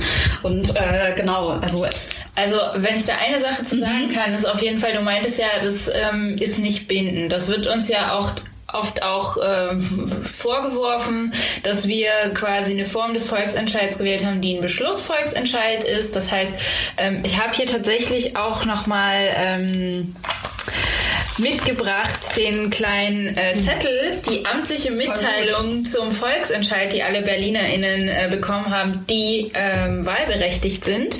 Und äh, Wobei, das haben, das, das will ich nochmal sagen, das haben nämlich leider nicht alle bekommen, weshalb einige diese Infos nämlich nicht hatten und das ist auch ein strukturelles Problem. Ja. Ähm, aber für diejenigen, die es bekommen haben, auf dem Abstimmungszettel steht, der Senat wird aufgefordert, alle Maßnahmen einzuleiten, die zur Überführung von Immobilien in Gemeineigentum erforderlich sind. Und das wird dann einfach ähm, nochmal äh, detaillierter aufgezählt und ähm, der Senat hat eine Stellungnahme geschrieben und die Initiative hat eine Stellungnahme dazu geschrieben. Aber auf jeden Fall geht es bei dem Beschlussvolksentscheid dazu, dass quasi das Volk, also die Menschen, die da äh, ihr Votum abgeben dürfen, entscheiden, dass oder beschließen, dass der Senat bestimmte Dinge zu tun hat. Und das ist das, was wir gewählt haben. Das ist ein Volksentscheid, der rechtlich nicht bindend ist, weil es ist kein Gesetzvolksentscheid. Also das heißt, man könnte auch über ein Gesetz abstimmen lassen. Das haben wir nicht gemacht.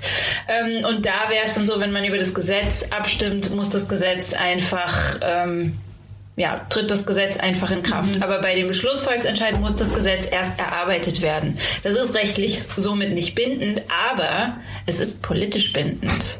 Das heißt, ja, genau. es ist einfach eine politische Entscheidung von dem Souverän dieses Landes gewesen, zu sagen, wir wollen vergesellschaften. Genau. Und dazu eine Sache, die ich sehr wichtig finde, nämlich es gibt den SPD-Fraktionschef Reit Saleh, der ist irgendwie der Partner ähm, von ähm, Franziska Giffey in diesen ganzen Koalitionsverhandlungen und der hat 2015 nämlich einen Artikel für den Tagesspiegel geschrieben, in dem er sagt,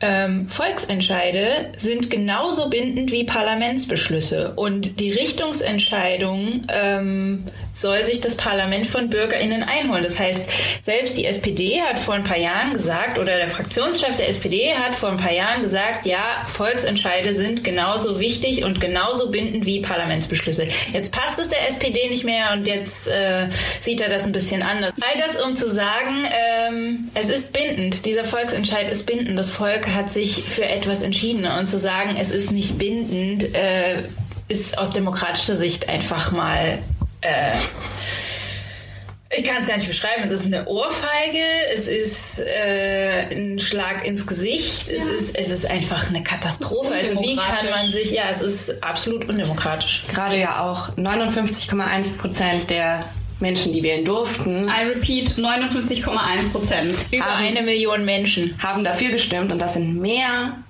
als für Rot-Rot-Grün gestimmt haben. Das ja. heißt, die Regierung dieser Stadt hat weniger Rückhalt in der Bevölkerung als die Umsetzung des Volksentscheids. Ja. Deshalb kann man das wirklich nochmal betonen, dass es einfach wirklich, selbst wenn es rechtlich nicht bindend ist, einfach eine undemokratisch und politisch moralisch nicht nachvollziehbare Entscheidung ist. Sollen wir vielleicht mal was dazu sagen, weil wir jetzt die ganze Zeit uns schon drüber aufregen ähm, und ja, darauf pochen, ja. dass es umgesetzt werden soll. Wir haben ja einen Koalitionsvertrag jetzt neu in Berlin ähm, am Dienstag diesen Dienstag, den 21. wird die Regierung vereidigt. Franziska Giffey wird als Bürgermeisterin gewählt. Und in diesem Koalitionsvertrag steht nämlich nicht drin, Deutsche Wohnen und Co. werden enteignet, sondern es soll eine Expertinnenkommission einberufen werden. Es soll geprüft werden, ob überhaupt das Anliegen rechtens ist, wo wir nur ganz klar sagen können, ja, ist es. Das ja. wurde auch geprüft. Ja, sonst hätte es den Volksentscheid nicht gegeben. Es gibt etliche Gutachten vom Berliner Abgeordnetenhaus, vom Wissenschaftlichen Dienst des Bundestags. Also ja, genau. Es hat einfach Zeitschindung. Genau. Und jetzt halt das auf die lange Bank zu schieben und zu sagen, okay, wir machen eine Expertinnenkommission, um in einem Jahr zu gucken, ob es umgesetzt werden soll. In einem Jahr, jetzt ist Dezember, jetzt sind Menschen auf der Straße, die mhm. keine Wohnung haben in Berlin. Jetzt ist die Lage, dass, keine Ahnung, immer noch Corona ist, immer noch die Gewalt gegen Frauen und Queers und Kinder krass zunimmt, Menschen nicht aus den Wohnungen ausziehen können mit gewalttätigen PartnerInnen, weil es nicht genug Wohnungen gibt. Jetzt ist die Situation, dass geflüchtete Menschen in Lagern leben müssen und dazu sagen, okay, wir schieben das auf. Noch ein Jahr, noch ein Jahr weiter Wohnungsnot und Mietenwahnsinn. Und ich glaube nicht daran, dass in einem Jahr das dann einfach so ja, umgesetzt eben. wird. Es nimmt der Bewegung Wind aus den Segeln, ne? Deutsche Wohnen und Co. enteignen war ja immer am Start bei allen Sondierungsgesprächen, vielleicht nicht bei allen, aber gefühlt. Mhm. Ähm, immer auf der Straße und jetzt auch am Dienstag wird es eine Kundgebung geben, ab 8.30 Uhr vom, oder 9 Uhr vom Abgeordnetenhaus morgens auf jeden Fall. Also Dienstag, den 21.12., falls ich es schaffe, davor zu äh, releasen. Warum rede ich immer so dumm Englisch? Naja. ähm, wir haben das Thema öfter gehabt, ich werde damit nicht aufhören. Ähm, dann kommt da auf jeden Fall hin und falls nicht, äh, cool, dass ihr da wart. genau. Ähm, also ja, es ist eine, es ist eine Schwächung der Bewegung. Es soll jetzt auch in so eine Ecke, in so eine, ja, da ist irgendwo so eine Kommission und da ist ja auch, mhm. es ist ja nicht so, dass diese Kommission in 100% aus MieterInnen oder AktivistInnen nee. von DWE mhm. bestehen soll, sondern ja mal sehen, wer da drin Das ist eine, eine, eine Scheinbeteiligung, um das Ganze auf die lange Bank zu schieben und das äh, pseudodemokratisch zu legitimieren. Ja. Also wir fordern tatsächlich, dass wir 59,1 Prozent der äh, Expertinnenkommission auch äh, nominieren können, also dass wir mitentscheiden können, ähm, welche Expertinnen in dieser Kommission sitzen. Und wir fordern natürlich auch, dass da keine äh, Lobbyistinnen der Immo-Konzerne äh, drin sitzen, sondern dass da einfach die Mieterinnen drin sitzen. Ja, also es ist tatsächlich so, dass der Koalitionsvertrag, soll ich das nochmal aufschlüsseln, was da genau drin steht zum Volksentscheid? Also es steht tatsächlich drin, dass ähm, es 100 Tage dauern wird, bis es diese Expertinnenkommission gibt. Äh, 100 Tage laufen wahrscheinlich ab dem 21. Also ungefähr im April nächsten Jahres wird es eine Expertinnenkommission äh, geben, die Wege, äh, Möglichkeiten und irgendwie prüfen soll, ähm, ob das verfassungskonform ist, obwohl das schon längst geprüft ist. Dann in einem zweiten Schritt soll sie prüfen, ob, ähm, äh, ob das möglich ist und ähm, aber da finanzpolitische Aspekte berücksichtigen. Dann spricht diese Kommission eine Empfehlung aus. Dann überlegt sich der Senat, ob er diese Empfehlung der Expertinnenkommission angesichts finanz- und wohnungspolitischer Gesichtspunkte überhaupt annimmt, gegebenenfalls, gegebenenfalls legt der Senat dann ungefähr 2023 ein Eckpunktepapier für ein Gesetz vor und danach entscheidet der Senat überhaupt, ob er das dann macht.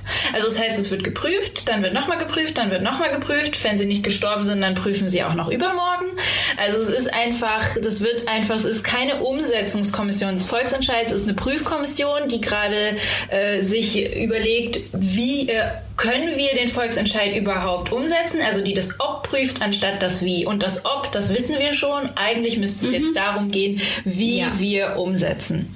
So. Und so wird es ja politisch oft verkauft, dass es darum, zu geht, darum geht, äh, wie das passieren kann. Aber eigentlich wollen die halt prüfen, ob und das steht aber halt eher so irgendwo im Kleingedruckten und das ist wie gesagt eigentlich schon klar und es wird eigentlich nur irgendeine Möglichkeit gesucht, das auf die lange Bank zu schieben, um irgendeinen Verfahrensfehler, Formatfehler, um irgendein Dokument, das zu spät eingereicht wurde, irgendeinen Rechtschreibfehler, um irgendwas zu finden, um den Volksentscheid ähm, nicht umsetzen zu müssen. Und es ist leider ja auch nicht überraschend.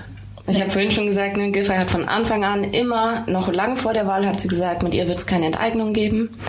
Ähm, sie ja. hat sich ganz klar immer auf die Seite der Immobilienkonzerne gestellt. Bettina ja. Jarasch hat gesagt, maximal als Ultima Moratio, aber eigentlich will sie lieber mit den, Bettina Jarasch, die Spitzenkandidatin der Grünen in Berlin, ähm, will sie lieber mit den Immokonzernen irgendwie gemeinsam eine Lösung finden. Die einzigen, die sich vor der Wahl klar hinter ähm, die Bewegung gestellt haben, ist die Linkspartei. Aber auch die Linkspartei hat jetzt, da war bis vor vorgestern, also bis zum 17. Jahr Mitgliederbefragung über die Annahme vom Koalitionsvertrag. Die Mehrheit hat sich dafür ausgesprochen. 22,4 Prozent der Berliner Linkspartei haben sich dagegen ausgesprochen, sich auch vorher schon zusammengetan, ähm, zusammen für eine linke Opposition, als mhm. Kampagne, wo sie eben unter anderem auch Katalin Genborg ja, diese Abgeordnete von ja. Treptow, ne? Genau. Mhm. Ja. Und hat halt wirklich Deutsche Wohnen und Co. enteignen so dolle unterstützt in äh, Treptow-Köpenick, ja. also auch ihr Büro zur Verfügung gestellt und also steht halt wirklich voll und ganz hinter der Umsetzung dieses äh, Volksentscheids. Aber ja, grundsätzlich ist das mit der Linkspartei schon schwierig. Ja, da, also da geht's ja ne, natürlich um Deutsche Wohnen und Co. enteignen, aber in diesem Koalitionsvertrag stehen ja auch ganz andere Sachen, wie es wird eben nicht klar geregelt, dass das Outsourcing in Krankenhäusern beendet werden soll, wo die Berliner Krankenhausbewegung den ganzen Sommer über für gekämpft hat. Die S-Bahn soll privatisiert werden. Mhm. Ähm,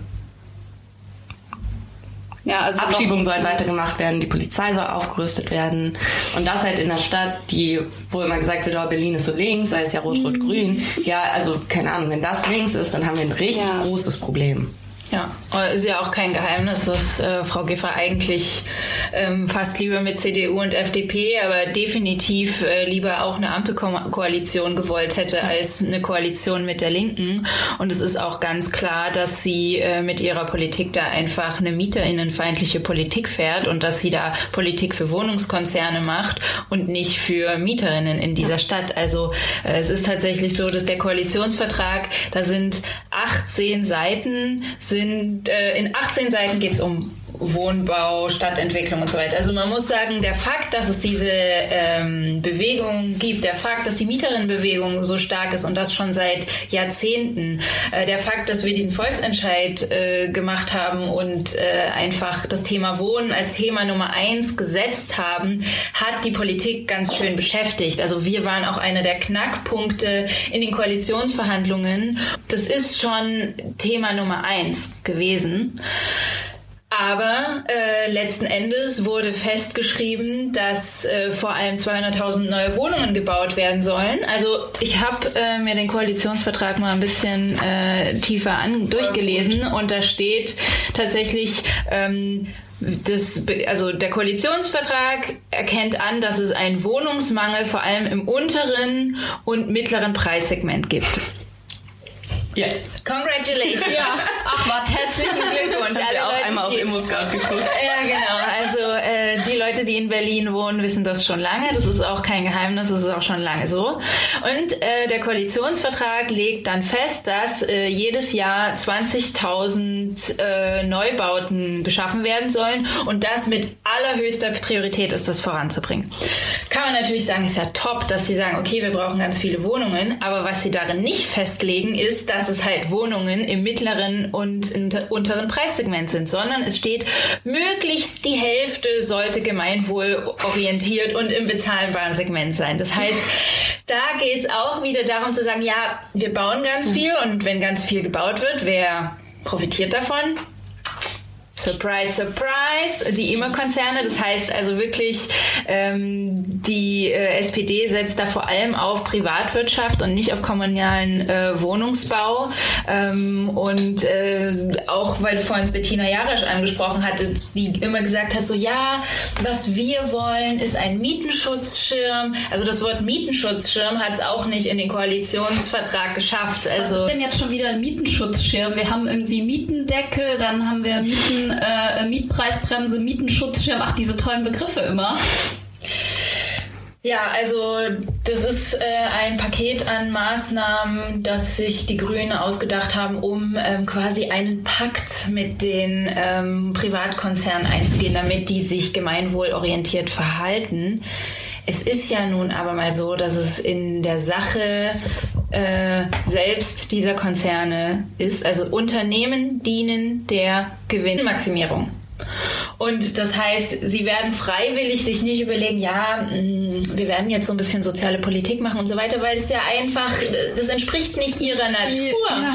Und wer glaubt, dass man mit denen reden kann und die sich dann überlegen, hey, wir machen jetzt soziale Politik. Weil das wäre doch also, nett, wenn die ein bisschen was von unserem Gehalt, äh, Gehalt, von unserem, von unserem Gewinn, äh, den sich die Aktionäre in die Taschen stecken. Ach komm, da geben wir doch ein bisschen was ab. Nee, die haben genau. Bock drauf. Das, das ist einfach, wer glaubt, dass die im Interesse ihrer MieterInnen handeln, der ist entweder naiv oder hat Wirtschaft nicht verstanden. Mhm. So, also dafür ist Politik da, um dem und um dieser Wirtschaft die, in die Schranken zu weisen so. Und äh, das wird ganz sicher nicht mit so einem Mietenschutzschirm passieren. Also deswegen sind wir auch für die Vergesellschaftung. Ja, ich finde diese ganze Debatte um diese Expertinnenkommission und so zeigt krass die Grenzen von vom Parlament auf. Mhm. Also wenn die Mehrheit der Bevölkerung sich für etwas ausspricht und die gewählte Regierung sagen kann, okay, wir machen was anderes und wir, wir demonstrieren dagegen, wir gehen dagegen auf die Straße, aber wir können sie nicht zwingen. Also das, ich finde das super undemokratisch. Ja. Und ich glaube, jetzt müssen wir halt gucken, ne, dass wir uns nicht darauf einlassen, uns da irgendwo bis 2023 aufschieben zu lassen, sondern halt weitergehen als bisher. Nicht nur Kiez-Teams bilden, sondern gerade eben in Orten sich zu organisieren. Also ich meine sowas wie Fabriken oder Unis. Mhm. Ähm, mhm. Wir haben im April an der FU hatten wir eine Online-Vollversammlung und den Studis, die sich für die, also genau, den Antrag zugestimmt hat auf ähm, Enteignung von Deutsche Wohnen und Co. Also ihr Gilt gemeinsam mit dem SDS ähm, und anderen AktivistInnen und dem AStA. Und dann Was gab's, ist der SDS? Kannst du das das ist der ähm, sozialistische Demo sozialistisch-demokratischer Studierendenverband, das ist die Unigruppe der Linkspartei. Wo Sie jetzt wahrscheinlich sagen würden, nee, wir sind irgendwie unabhängiger, aber genau, es ist die Unigruppe der Linkspartei. angelehnt. Ja, ähm, von denen ganz viele Gruppen sich auch gerade ähm, gegen den Koalitionsvertrag ausgesprochen haben und die sehr viel das Unterschriftensammeln für DWE an den Unis äh, vorangetrieben haben. Ähm, in Berlin, der SDS. Genau, und mit denen haben wir diese Vollversammlung initiiert, wo dann halt eben, das war die erste Online-Vollversammlung, die es so gab unter Studis, alle sich auf WebEx getroffen haben und darüber geredet haben, was sind eigentlich unsere. Forderungen als Studis, was ist unsere Lage und eben Auch die Organisierung von Studenten, äh, von StudentInnen ist halt auch gerade nicht einfach unter Corona-Bedingungen, wo sich die Leute teilweise gar nicht kennenlernen. Also mega gut, dass ihr das geschafft habt. Ja, und ich glaube, so müssen wir eben auch überlegen. Also, weil, was ist das, womit wir Politik zu etwas zwingen können, wenn es Wahlen offensichtlich nicht sind? Das haben wir probiert und keine Ahnung, das ist wie, also dieser Koalitionsvertrag ist ein Schlag ins Gesicht. Ähm, und die Krankenhausbewegung hat gezeigt, was wir tun können. Die Krankenhausbewegung hat einen Monat lang gestreikt für bessere Arbeitsbedingungen und für einen Tarifvertrag Entlastung. Also für was, was es vorher so noch gar nicht gab. Wo auch gesagt wurde, nee, das geht rechtlich nicht. Wo vorher uns so da waren an dem Tag, wo vor dem Gericht dieser Streik verboten werden sollte. Sie haben gewonnen, sie haben weiter gestreikt. Die einstweilige Verfügung musste wieder aufgehoben werden. Sie haben gegen alle juristischen und politischen ähm, Gegenwind haben sie weiter gestreikt und sie haben halt gewonnen, weil 40 Tage Streik im Berliner Gesundheitswesen einen ganz anderen Druck aufbauen, als wir ihn gerade aufbauen können mit Kundgebung.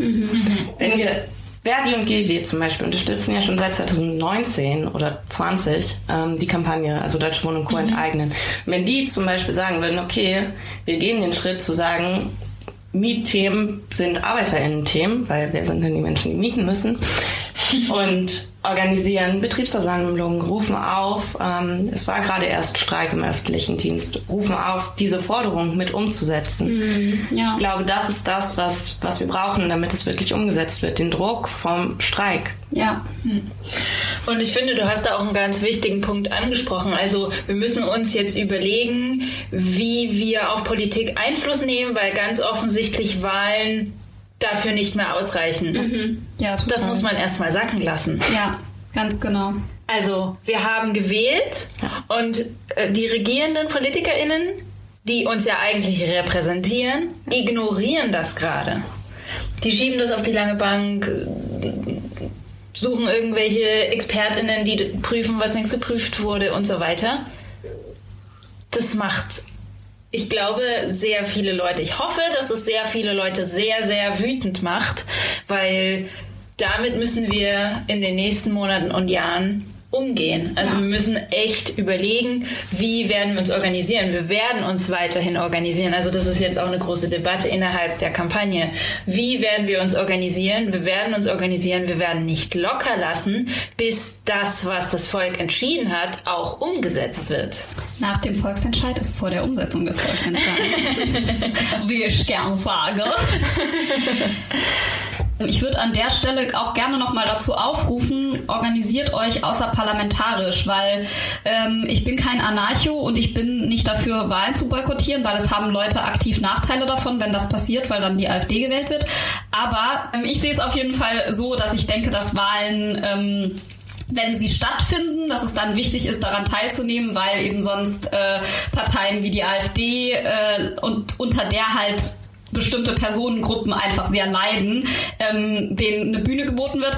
Allerdings, wie Tabia gerade eben schon gesagt hat, hat halt eben diese parlamentarische Politik Grenzen, weil sie immer auch machtorientiert ist und wir werden das System nicht verändern, indem wir einfach nur wählen gehen. Insofern kann ich halt Menschen total gut verstehen, die halt irgendwie sagen, diese halt Politik verdrossen sind und irgendwie sagen, ja toll, was soll ich denn irgendwie wählen gehen, bringt ja eh nichts, weil die haben teilweise recht. Also allein wählen bringt nichts. Deshalb organisiert euch Leute, weil es ist einfacher, was als Gruppe zu schaffen, als allein. Und selbst wenn ihr wenig Kapazitäten habt, das hat halt Deutsche Wohnen enteignen ja ganz gut gezeigt. Auch wenn man einfach mal an einem Samstagnachmittag wenn man zufällig Zeit hat, ach komm, dann helfe ich jetzt einmal mit Unterschriften sammeln. Ey, einmal ist besser als kein Mal und wenn viele sich organisieren, dann macht es auch nichts, wenn man selber gerade weniger Kapazitäten hat und mal eine Zeit lang rausfällt. Man kann immer wieder dazukommen. Ja, und man muss Wolltest du was sagen? Mach mal.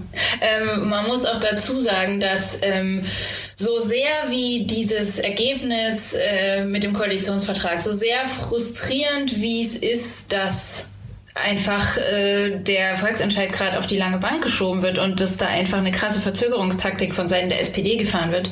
So sehr muss man auch sagen, wir diskutieren gerade sogar schon auf Bundesebene, ob enteignet werden soll oder nicht. Also Frau Geiwitz, die neue Wohnungs- und Bauministerin, wurde neulich gefragt, wie sieht's denn aus mit Enteignung? Das wäre vor ein paar mhm. Jahren nicht zu denken gewesen. Wir haben es nun mal auch geschafft, dass die SPD und die Grünen äh, in ihre ähm, Parteiprogramme geschrieben haben, dass 50 Prozent der Wohnungen, also die Hälfte aller Wohnungen in kommunalen oder gemeinwirtschaftlichen Bestand sein sollen. Wir haben es geschafft, dass die SpitzenpolitikerInnen dieser Stadt sich damit einfach stundenlang auseinandergesetzt haben, sich darüber die Köpfe zerbrochen haben und 18-seitiges Papier geschrieben haben, obwohl es eigentlich nur vier sein sollten, in dem sie sich mit Stadtentwicklung auseinandersetzen. Klar setzt die SPD irgendwie trotzdem weiter auf Bauen und nicht auf bezahlbares Bauen, aber wir treiben diesen Diskurs voran und ja. es hat auch schon zu deutlichen Erfolgen geführt. Also schon, ich meine, die SPD hat als Wahlkampfmanöver 15.000 Wohnungen zurückgekauft. Es ist zwar scheiße, dass sie die zurückgekauft hat zum Marktpreis, aber das sind 15.000 Wohnungen, das sind 15.000 Haushalte, die in ähm, kommunalem ähm, Besitz wieder sind und damit einfach nicht mehr dem freien Markt so ausgesetzt sind. Und das hat einfach diese Organisation, von der du sprichst, dieses gemeinsam politische Ding auf die Beine stellen, das ist das, was das geschafft hat. Und äh, das ist auf jeden Fall der Fuß der Zukunft. Das ist voll gut, dass du das nochmal so betonst, weil es wird halt jetzt oft so angesehen, dass der Volksentscheid halt irgendwie gescheitert ist und so. Äh, ja, aber das macht die, äh, also erstens mal ist das noch nicht klar und zweitens mal ändert das nichts daran, dass wir weiter an dem Thema Mietenpolitik arbeiten und dass wir damit positive Veränderungen bewirkt haben. Ja. Und ja nicht nur Mietenpolitik. Ich finde, was Deutsche Wohnen und Co. enteignen geschafft hat, ist überhaupt die Frage nach wem sollte das System dienen? Wie funktioniert das? Warum, warum wird Profit gemacht mit einem Grundrecht? Das Wohnen ist ein mhm. Grundrecht. Warum kann man damit Gewinne machen? Was ist das denn? Dass solche Fragen überhaupt angestoßen wurden. Ne? Es gibt jetzt eine Initiative RWE zu enteignen, mhm. die eben die Frage stellt, okay, wenn, wenn wir also sagen, mit Wohnraum sollte kein Profit gemacht werden, sollte eigentlich mit Energie auch kein Profit gemacht werden, mit, keine Ahnung, Kohle und so. Ähm, und das ist, das ist was, das hätte ich mir vor fünf Jahren nicht träumen lassen. Mhm. So, da wurde immer gesagt, wow, ihr wollt irgendwie kollektives Eigentum und ihr wollt, ähm, dass es keine Bosse gibt. Und alle waren so, hä, ja, voll, voll krass, geht doch gar nicht. Und jetzt sehen wir doch, natürlich kann das gehen. Ja. Ja, voll. Ähm, ich würde gerne noch deine Meinung hören, Tabea, zu, zu, diesem, zu diesem außerparlamentarischen Widerstand und gehen wir denn jetzt wählen oder nicht? Also ich glaube, ähm, dass wir definitiv ein System brauchen, was so grundlegend anders ist, dass wir es nicht in den nicht im Parlament erkämpfen werden können. Ich finde mhm. es trotzdem sinnvoll, das Parlament zu nutzen, so als Bühne. Ne? Also zum Beispiel auch, was äh, Ferhat Kocak gerade macht, ähm, ein mhm. Linksparteigenosse äh, aus Neukölln, der ja auch im Berliner Abgeordnetenhaus sitzt und halt sagt, okay, ich möchte das hier nutzen, um AktivistInnen eine Bühne zu bieten, um eine Perspektive da reinzubringen, der sich ja auch gegen den Koalitionsvertrag ausspricht. Ähm, das finde ich eine wichtige Arbeit. Ich glaube, dass es Sinn macht, auch unabhängige Kandidatinnen aufzustellen, weil ich schon sehe, gerade bei der Linkspartei eine, eine Rechtsentwicklung in der Bundeslinkspartei ne, mit dem Sofortprogramm kurz vor den Wahlen von Wissler und Bartsch wurden Positionen aufgegeben, die grundlegend sein sollten für Linke. Mhm. Es wurde auf einmal ähm, anders über die NATO, anders über Auslandseinsätze mhm. gesprochen. Also Sachen, wo eigentlich klar sein sollte, das geht nicht. Ich finde auch, Sarah Wagenknecht hat in einer linken Partei nichts zu suchen. Mhm. Ich finde auch, dass Berlin als rot rot-grün regiertes Bundesland nicht Rekordmeister im Abschiebungen sein sollte, was es aber ist. Ähm, und ich glaube, wir müssen eben eine Organisation aufbauen und wir probieren das mit Klasse gegen Klasse auch international, die natürlich auch in die Parlamente geht und die als Bühne benutzt. Unsere argentinischen Genossinnen zum Beispiel sitzen ähm, dort im Parlament, da waren gerade Wahlen, dass ähm, ein Genosse von uns, der ist Müllarbeiter und ist als erster indigener Müllarbeiter gerade da ins Parlament eingezogen. Und die spenden zum Beispiel alles, was sie mehr als einen durchschnittlichen Facharbeiterinnenlohn äh, verdienen, spenden die an Streikkassen. Wow, Weil wir sagen, die materiellen Vorteile, die Abgeordnete bekommen durch höhere Löhne, ändern auch ihre Interessen.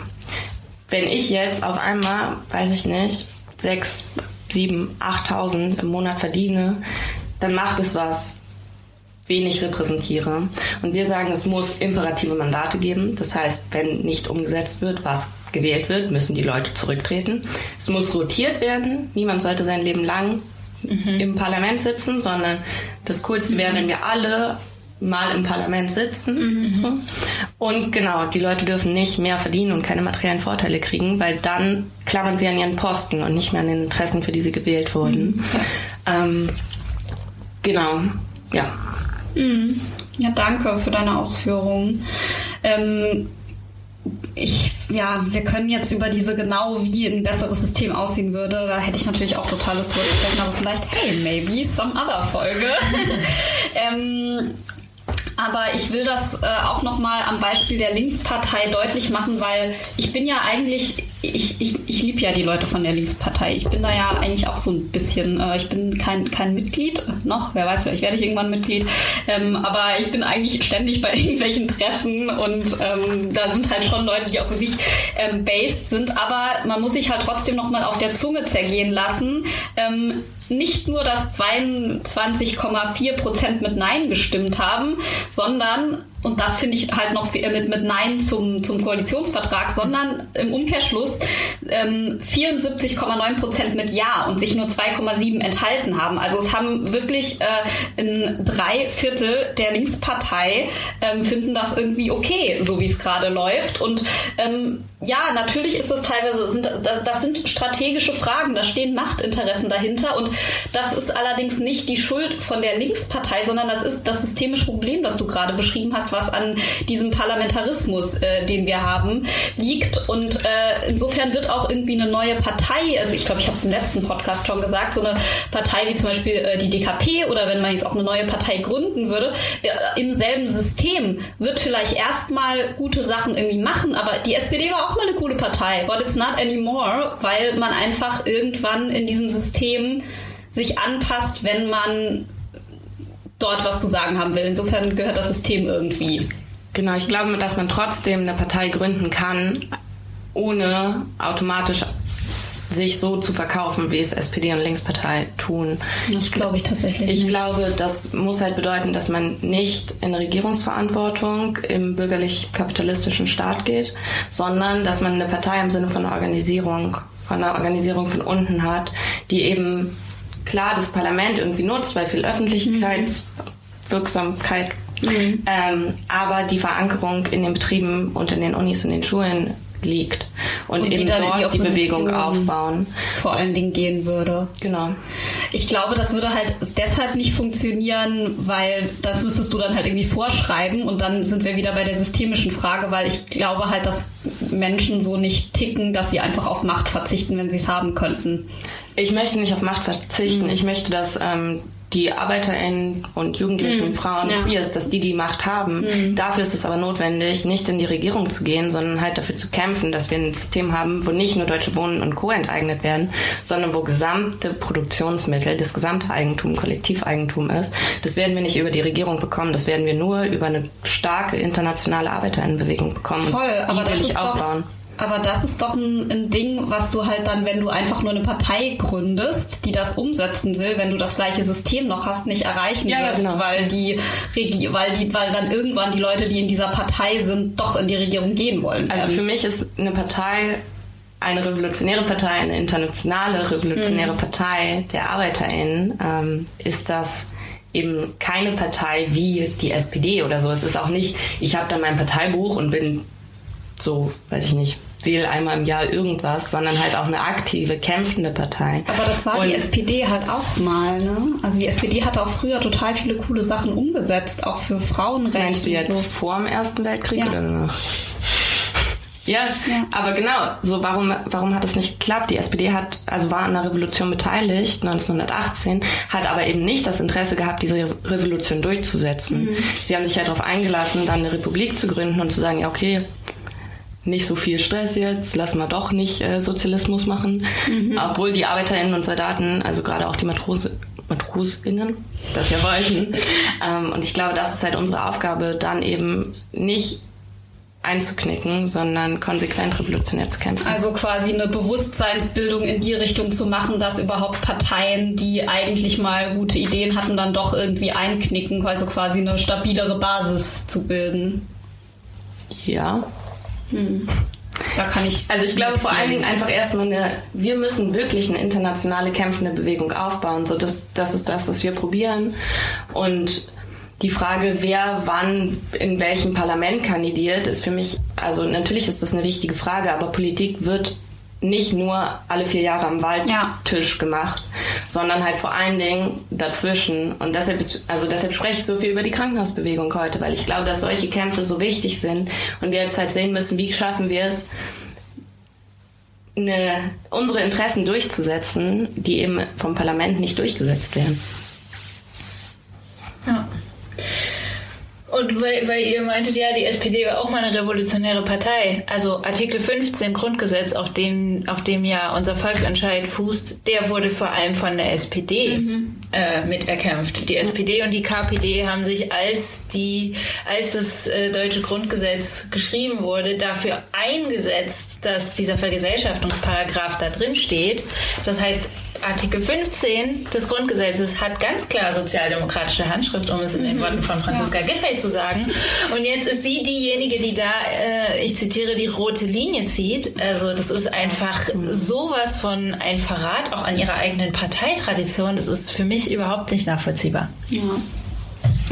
Ähm, wow, Leute, wir sind schon anderthalb Stunden am Quasseln.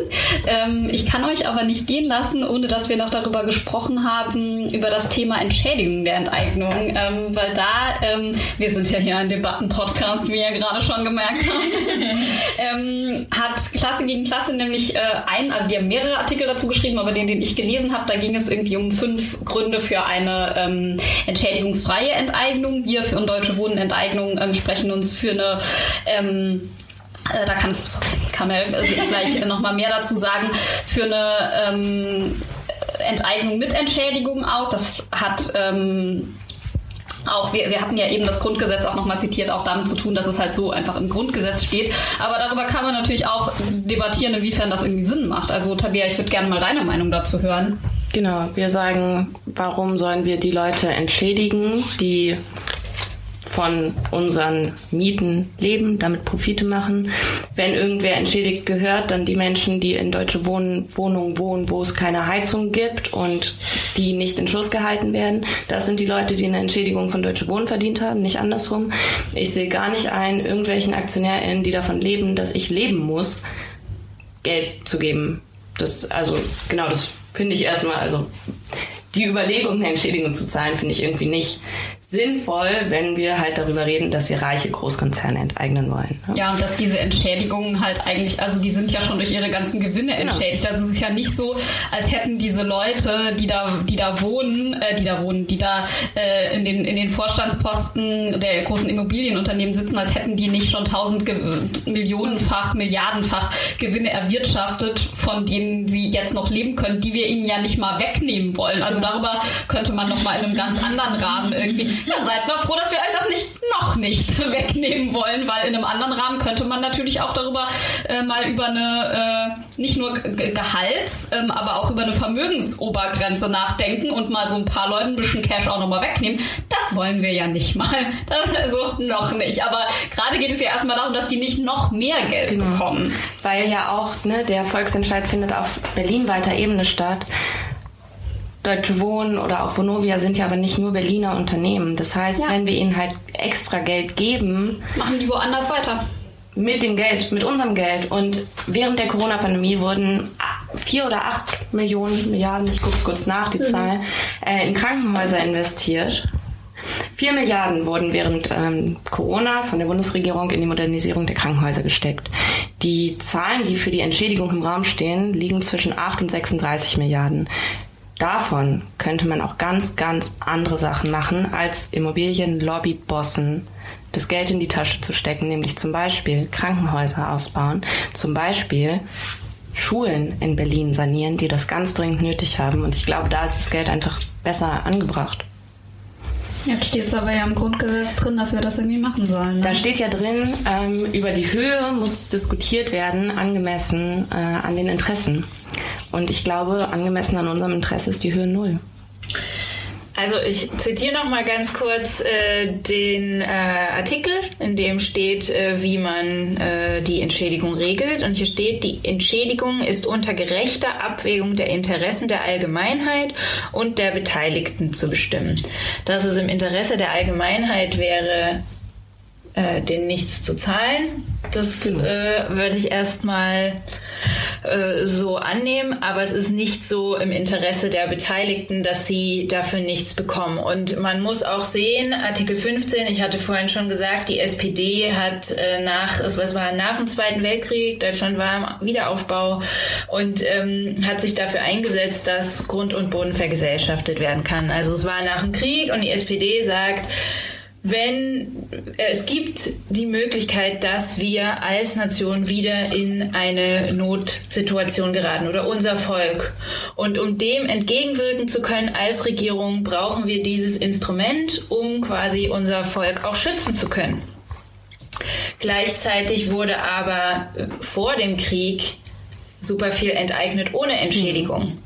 Das war ein Unrechtsstaat, der das gemacht hat, aber das ist so ein bisschen quasi die Vorgeschichte, weshalb es auch so wichtig war zu sagen, ja, es braucht schon auch eine Entschädigung, damit ein Staat nicht einfach eingreifen kann und sagen kann, so, wir nehmen das jetzt weg, weil wir das jetzt für richtig empfinden, sondern dass man einfach die Interessen aller, auch derer, die, ent, äh, die enteignet werden, dass man die auch noch einbezieht. Also das ist so ein bisschen die Historie und deswegen äh, steht das auch so im Grundgesetz, deswegen äh, sind wir schon dafür, uns an das Grundgesetz Grundgesetz zu halten. Also nochmal das, was wir wollen, das ist ja das, was wir machen oder dieser Volksentscheid ist ja so gesehen eigentlich gar nicht so revolutionär, auch wenn das Gedankengut mhm. einfach überhaupt nicht in unserer Gesellschaft existiert eigentlich bis hier, ähm, ist es insofern nicht revolutionär, weil es in unserem Grundgesetz einfach steht seit ja.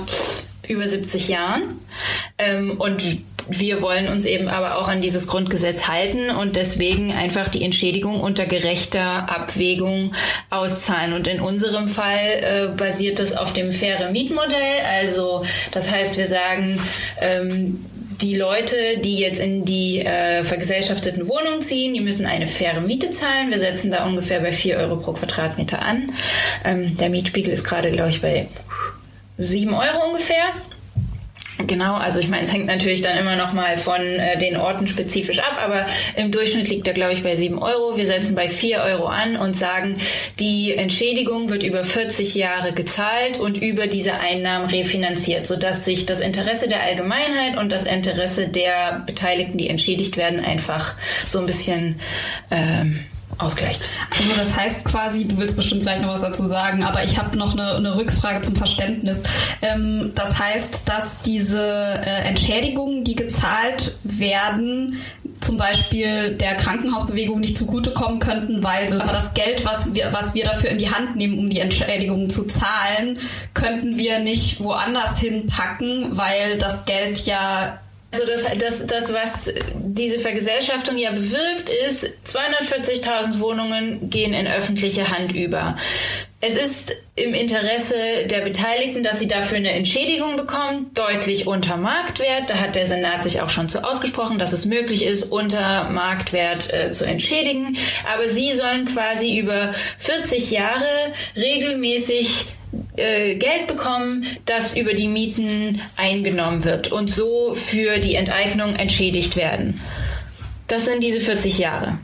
Und danach also wir schaffen gerade einen enormen Reichtum für Berlin. Also das ist nicht einfach mal ein Hebel umschalten, um dann äh, zu sagen, so jetzt haben wir hier günstige Mieten, sondern das, was wir machen, das ist ein Zukunftsplan, mhm. weil nachdem diese Entschädigung ausgezahlt wird, ist es einfach dafür für Neubau, für Stadtgestaltung, für all diese ja. Dinge, wo jetzt Geld fehlt. Aber das ist natürlich die, erst in der Zukunft. Ja, in 40 Jahren. Also mhm. so, wir leben in einer Welt, wo wir uns ernsthaft fragen müssen, wie lange haben wir noch bis zur Klimakatastrophe? Mhm. Und ich möchte in den nächsten 40 Jahren irgendwie gerne mhm. was anderes machen, als 40 Jahre lang meine Miete an Immobilienlobby-Bosse spenden, geben. 40 Jahre, das ist so eine lange Zeit. Und noch, ich hänge da noch, wie das finanziert wird, weil das soll ja, da wird ja ein Kredit aufgenommen von dieser von der Anstalt öffentlichen Rechts? Ja. Nee, tatsächlich ist es so, dass es das Ziel war, dass Berlin sich nicht verschuldet. Mhm. Also weil zu sagen, ja, wir vergesellschaften uns, wir kümmern uns jetzt darum, dass die Leute irgendwie günstig wohnen können und dafür ist Berlin einfach komplett mhm. pleite und es ist kein Geld für eben, wie du sagst, Klimaschutz, Krankenhäuser, äh, Schulen und, und so weiter. Wer zahlt dann die Entschädigung? Und die Entschädigung wird über die Mieten refinanziert. Das heißt, die Aber Menschen, wer zahlt die erstmal? Weil die muss ja punktuell erstmal Das wird über Schuldenbonds werden. gemacht. Das mhm. heißt, die äh, Immobilienkonzerne, die entschädigt werden, bekommen Schuldenbonds. Da mhm. steht drauf, mhm. du bekommst über 40 Jahre so und so viel Geld ausgezahlt. Aha. Also ich meine, man könnte das mhm. natürlich auch in 10 Jahren abbezahlen, mhm. aber dann wäre es viel höher und dann mhm. wäre es nicht im Interesse der Allgemeinheit zu sagen, okay. ja, wir zahlen über 40 Jahre lang sehr wenig Miete, weil man halt trotzdem weiterhin sehr viel Miete zahlen müssen, um das so schnell abzubezahlen. Ähm, aber es sind quasi Schuldenbonds. Auf den Schuldenbonds steht, du bekommst so und so viel Geld von der Stadt Berlin in dem mhm. Fall, also oder dieser Anstalt öffentlichen Rechts. Und dieser Schuldenbond kann natürlich auch gehandelt werden auf dem Finanzmarkt. Du kannst diesen Schuldenbond jemand anderen geben und dann kriegt halt jemand mhm. anders, der diesen Schuldenbond hat, dieses Geld. So wird das passieren. Und so muss äh, Berlin sich quasi nicht verschulden, um erstmal diese Entschädigungssumme zu zahlen. Mhm. Danke. Willst du noch was dazu sagen, Tabea? Ja, ich glaube, die Frage ist ja, klar kann man das alles ausrechnen, aber die, ich bleibe dabei, die günstigste mhm. Variante, die im Interesse der großen Mehrheit liegt, ist keine Entschädigung zu zahlen. Und ja, im, wie man dieses Gesetz auslegen kann, lass uns gucken, lass es uns prüfen. Also selbst mit der Entschädigung wird gerade unser Volksentscheid verraten.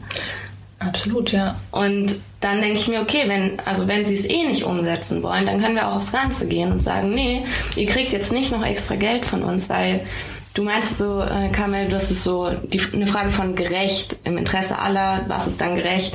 Ich finde es nicht gerecht. Ja, weil das Interesse der äh, Immobilienkonzerne also ist ja schon ziemlich gedeckt. Und insofern verstehe ich halt, also ich verstehe halt beide Punkte. Also ich verstehe halt sowohl den Punkt, dass wir halt als Deutsche Wohnen enteignen sagen, wir wollen aber auf jeden Fall, dass das, was wir machen, auf den Füßen des Grundgesetzes steht. Wenn wir jetzt sagen, das ist so ein beschissener Artikel im Grundgesetz, den muss man ändern, dann gibt es dafür ja. natürlich ähm, Mittel und Wege, aber das sollte man natürlich jetzt nicht über dem Knie abbrechen. Ähm, insofern verstehe ich irgendwie den Punkt. Ich verstehe aber halt auch total den Punkt, dann zu sagen, ja, aber irgendwie kommen wir dann dabei raus und das widerspricht ehrlich gesagt gar nicht dem Grundgesetz zu sagen, ja, aber dann ist die Entschädigung halt null oder hey, ihr könnt von mir aus auch einen Euro ähm, pro bekommen, so als, als Nettigkeit, als symbolischen Wert. Ähm, das ist dann halt eine Sache, die aber ja auch gemeinsam dann eben ausgehandelt wird und an dem Punkt sind wir ja leider auch noch gar nicht, dass man das überhaupt irgendwie gemeinsam aushandeln kann. Und ich verstehe halt auch, äh, ich glaube, ich habe jetzt vergessen, was ich sagen wollte, aber ich verstehe halt auch einen anderen Punkt, den du, Tabea, gerade angesprochen hast, sehr gut. Ähm, ähm, ja, weiß ich nicht mehr. Also das, aber irgendwas habe ich verstanden. also was ich ja prinzipiell richtig finde, ist, dass du sagst, ich sehe nicht ein, warum ich jeden Monat Miete zahlen soll, damit irgendjemand anders sich einen Bunten macht. So, das ist unfair, dass ich arbeiten gehen muss, damit jemand anders auf meine Kosten leben kann. Weil es wird ja immer gesagt, so ja, äh, investieren und dann geht für dein Geld für dich arbeiten. Nee, dein Geld geht nicht arbeiten. Es gehen Menschen arbeiten, die nicht angemessen bezahlt werden für das, was sie tun. Oder es gibt Menschen, die zahlen viel zu viel Miete, damit in Anführungsstrichen dein Geld arbeiten geht. Und zu sagen, so Wohnen sollte, Wohnungen sollte keine Ware Ware sein, weil das ist unsere Lebensgrundlage und äh, wenn wir äh, auf unsere Lebensgrundlage verzichten, dann also wir können einfach nicht auf unsere Lebensgrundlage verzichten und ich möchte nicht dass meine Lebensgrundlage der Profitmaximierung dient, das kann ich total verstehen. Das verlangt halt einen Systemwechsel ja. und der steht nicht im Grundgesetz fest. Genau. Und deswegen ähm, halten wir uns jetzt an das Grundgesetz, weil das der erste Schritt ist. Voll. Ich glaube, dass halt eine Bewegung wie Deutsche Wohnen und Co. enteignen ein super wichtiger erster Schritt hin zu einem Systemwechsel sein kann. Ne? Wir haben die ganze Zeit darüber gesprochen, dass wir die Mehrheit der Bevölkerung, der wahlberechtigten Bevölkerung äh, vertreten und dann jetzt auch zu gucken, okay, was heißt das? Und wenn dieses Grundgesetz ungerecht ist, dann müssen wir uns fragen, brauchen wir vielleicht ein anderes Grundgesetz? Brauchen wir vielleicht insgesamt auch ein anderes Wirtschaftssystem, wo die Frage nach Profiten für Einzelne gar nicht mehr im Raum steht? Ich glaube ja. Diese Frage würde ich äh, so als Anreiz einfach mal stehen lassen, weil ich das glaube, dass es eine gute Frage ist. Und ähm, dann hätte ich gerne noch zwei Sachen, die ich mit euch ähm, besprechen würde, bevor ich dann sagen würde, dass wir so langsam, weil ich muss den ganzen Scheiß auch noch schneiden. ähm, und zwar, ähm, du hast das gerade schon so ein bisschen angerissen, was hat Mangel an Wohnraum für Folgen? Also wir haben jetzt gerade noch die relativ light Versions an Problemen angesprochen, und zwar, dass Menschen einfach Schwierigkeiten haben, ihre Wohnung zu bezahlen. Aber es gibt halt auch einfach Wohnungs- und Obdachlosigkeit und Menschen, und das hast du auch schon angedeutet, und Menschen, die halt einfach sterben und erfrieren. Und das ist was, worauf wir heute und in dieser Jahreszeit auch nochmal hinweisen sollten. Das Thema ähm, Obdachlosigkeit, also Obdachlosigkeit im Gegensatz zu Wohnungslosigkeit, wenn man halt wirklich kein, kein Dach über dem Kopf hat und Wohnungslosigkeit, wenn man halt kein ähm, kein ähm, ja, einfach keinen Mietvertrag hat. Also insofern war ich auch schon wohnungslos. Ähm, und das klingt halt erstmal so, äh, so banal, ja, okay, aber dann kommt man halt irgendwo unter. Es gibt aber Menschen, die können nicht einfach irgendwo unterkommen. Und so kann man halt von der Wohnungslosigkeit halt auch mal in die Obdachlosigkeit ähm, schnell kommen. Abgesehen von, ähm, dass halt Menschen halt auch Krankheiten, soziale Schwierigkeiten, dass es Auflagen vom System gibt, die teilweise kaum erfüllbar sind ähm, dass es für migrantische Personen, für geflüchtete Personen ähm, einfach sehr viel schwieriger ist, diese Dinge zu erfüllen, weil einfach schon, wenn du keine deutsche Staatsbürger, ich habe was im Hals, ich muss nicht weinen, sondern ich habe was im Hals, ähm, dass es einfach für diese Menschen schon sehr viel schwieriger ist, ähm, nicht obdachlos zu werden. Ähm, und da würde ich dann halt auch gerne noch übergehen über was, was es eigentlich mit Menschen ohne deutschen Pass, die in Deutschland leben und wohnen, aber nicht mitbestimmen dürfen. Nicht mitbestimmen dürfen. Will dazu jemand noch was sagen? Weil ich riech mich auf gerade. Ein Drittel der Bevölkerung Berlins durfte, stimmt es? Kann, also ja, ein, ein, Drittel der Bevölkerung in Berlin äh, durften nicht wählen, wobei man sagen muss, dass in diesem ein Drittel auch äh, Kinder und mhm. äh, Jugendliche unter 18 Jahren einberechnet sind. Mhm. Ähm, tatsächlich durften ein Viertel der BerlinerInnen nicht wählen, weil sie keine deutschen Staatsanbür äh, Staatsbürgerschaft haben.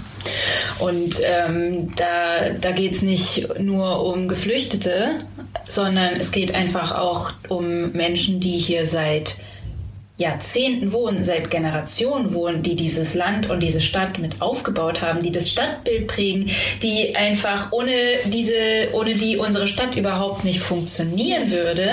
Und die dürfen nicht mitentscheiden. Und das ist einfach unfassbar undemokratisch auch. Und gerade die sind häufig Menschen, die getroffen sind von Rassismus auf dem Wohnungsmarkt, von Wohnungen, die mhm. abgelehnt werden, weil jemand einen nicht deutsch klingenden Nachnamen hat. Und gerade die, die also am krassesten davon betroffen sind, auszunehmen aus dem aus der Entscheidung, das ja. ja. Und weil du vorhin das Thema Obdachlosigkeit ansprachst, als wir Unterschriften gesammelt haben, haben wir natürlich auch mit den Menschen gesprochen, die ähm, auf der Straße leben. Manche von denen hatten einen Wohnsitz, aber es ist nicht selten vorgekommen, dass jemand uns sagt, ich darf nicht unterschreiben, ich habe keinen Wohnsitz. Das heißt, die werden dann einfach auch ihrer Rechte äh, beraubt, ja. weil sie keine Wohnung haben und dann dürfen sie nicht wählen und dann dürfen sie nicht abstimmen für ja. den Volksentscheid. Also das war auch ziemlich äh, hart und nicht nur Herzzerbrechen, sondern das hat einen einfach auch unfassbar wütend gemacht, ja. zu merken, diese Leute dürfen nicht mitentscheiden so. Ja, und äh, da fällt mir jetzt auch gerade noch mal ein, äh, insofern ist auch ähm, Wohnungslosigkeit und Obdachlosigkeit, also man kommt schnell von der Wohnungslosigkeit in die Obdachlosigkeit, aber man kann auch nicht wohnungslos sein und trotzdem obdachlos sein, weil du hast dann halt irgendwo äh, einen, einen Wohnsitz, aber keine Ahnung, was wäre ein Szenario, ähm, vielleicht um es nachvollziehbarer zu machen? Ähm, es waren, wir, wir waren zum Beispiel, waren wir mal am Heinecke-Platz und das ist äh, an dem Tag, an dem man irgendwie kostenlos oder irgendwie ohne Krankenversicherung oder so zu einem bestimmten Arzt oder einer Ärztin gehen konnte und da waren einfach am Heinecke-Platz ganz viele Menschen, die ähm, wohnungslos oder obdachlos sind und alle haben unterschrieben und gesagt Danke. Und äh, wenn sie wussten, was wir tun und wenn nicht, haben sie, wir haben einfach richtig Gespräche mit denen geführt und die sagten, ja, das ist ganz schlimm, ich bin in Berlin aufgewachsen, ich komme von hier, ich bin hier in dem Krankenhaus von um die Ecke. Und die einfach aus ihren Wohnungen getrieben wurden, keine neuen Wohnungen gefunden haben, irgendwo bei irgendjemanden am Stadtrand gemeldet sind, damit sie wenigstens noch Damit eine postalische Adresse politisch haben. irgendwie ab und zu noch mal mit wählen dürfen oder so. Genau, Aber da halt nicht wohnen können, weil die Leute halt vielleicht auch schon äh, mit vier Kindern in ihrer Bude wohnen. Genau, und das betrifft einfach die Leute, die hier schon seit immer sind. Also die auch, ja. Und es werden mehr. Also Zwangsräumungen finden immer wieder statt. Ähm, aber an der Stelle vielleicht auch liebe Grüße an die Menschen in der Habersattstraße, Yes. die Yay. Wohnungen besetzt haben, die leer standen, möbli möblierte leerstehende Wohnungen. Ähm, ja, die jetzt besetzt wurden, Voll wo die gut. Menschen jetzt auf jeden Fall auch erstmal drin bleiben können. Oder? Genau. Ja. Soll ich das mal eben nachschauen, was, äh, weil ja. ich habe weil danke, dass du es gerade angesprochen hast, weil ich weiß nicht, wie es euch gerade geht, aber ich habe gerade eben so gesagt, so nee, ich weine nicht, aber ich bin gerade irgendwie nicht so. Ich finde gerade irgendwie, als wir jetzt gerade so den letzten Teil so angerissen haben, habe ich irgendwie gerade so ein bisschen schlechte Stimmung bekommen, weil es halt echt äh, ja ätzend ist, das nochmal so ähm, auseinander zu klamüsern, wie scheiße das eigentlich ist. Also auch gut, um sich nochmal vor Augen zu führen, ähm, warum das wichtig ist. Auch jetzt gerade, da werden ja auch teilweise Camps dann ähm, von äh, Menschen, die sich dann halt irgendwie zusammentun, um halt irgendwie nicht zu erfrieren. Die werden dann halt irgendwie geräumt, da werden die Leute wieder ähm, verteilt. Und es ist halt auch nicht so einfach ähm, niedrigschwellige Hilfsangebote. Es gibt zwar Hilfsangebote, es gibt zwar ähm, Unterkünfte und ich glaube, teilweise ist es dann jetzt auch so, dass man da teilweise auch tagsüber sein kann, aber es gibt zu wenige und oft braucht man dann halt irgendeinen Ausweis wieder von irgendwas. Also du darfst als Mensch nicht einfach existieren, wenn du nicht für irgendwas ein Hallo, ich bin bedürftig Ausweis, Hallo, ich bin das. Also du kannst nicht einfach, es gibt schon Orte, an die du das kannst, aber in voll vielen Orten, wo es irgendwie Hilfsangebote gibt, zum Beispiel wenn du irgendwie in den Sozialladen willst, um dort irgendwie kostenfrei Klamotten oder irgendwas zu erhalten, dann musst du halt irgendwie einen, einen bestimmten Ausweis für sonst was vorlegen und einfach nur, wenn du einfach nur ein Mensch bist, der einfach nur vor dir steht, dann hast du, solange du nicht in Papier XY hast, teilweise keine Rechte in diesem Land. Ja. Das geht nicht und das müssen wir ändern. Und äh, genau, deshalb, jetzt habe ich schon wieder die Leute runtergezogen. Deshalb lass uns über die Habersattstraße sprechen. Ja, ich würde vielleicht einfach, soll ich einfach mal vorlesen oder magst du vielleicht einfach mal die Pressemitteilung vorlesen? Oder ein Teil? Leerstandend in der Habersaatstraße wurde heute beseitigt. Heute, die Pressemitteilung ist vom 18.12. Wohnungs- und obdachlose Menschen kriegen ein neues Zuhause. Heute, am Samstag, dem 18. Dezember, wurde ein historischer Erfolg errungen.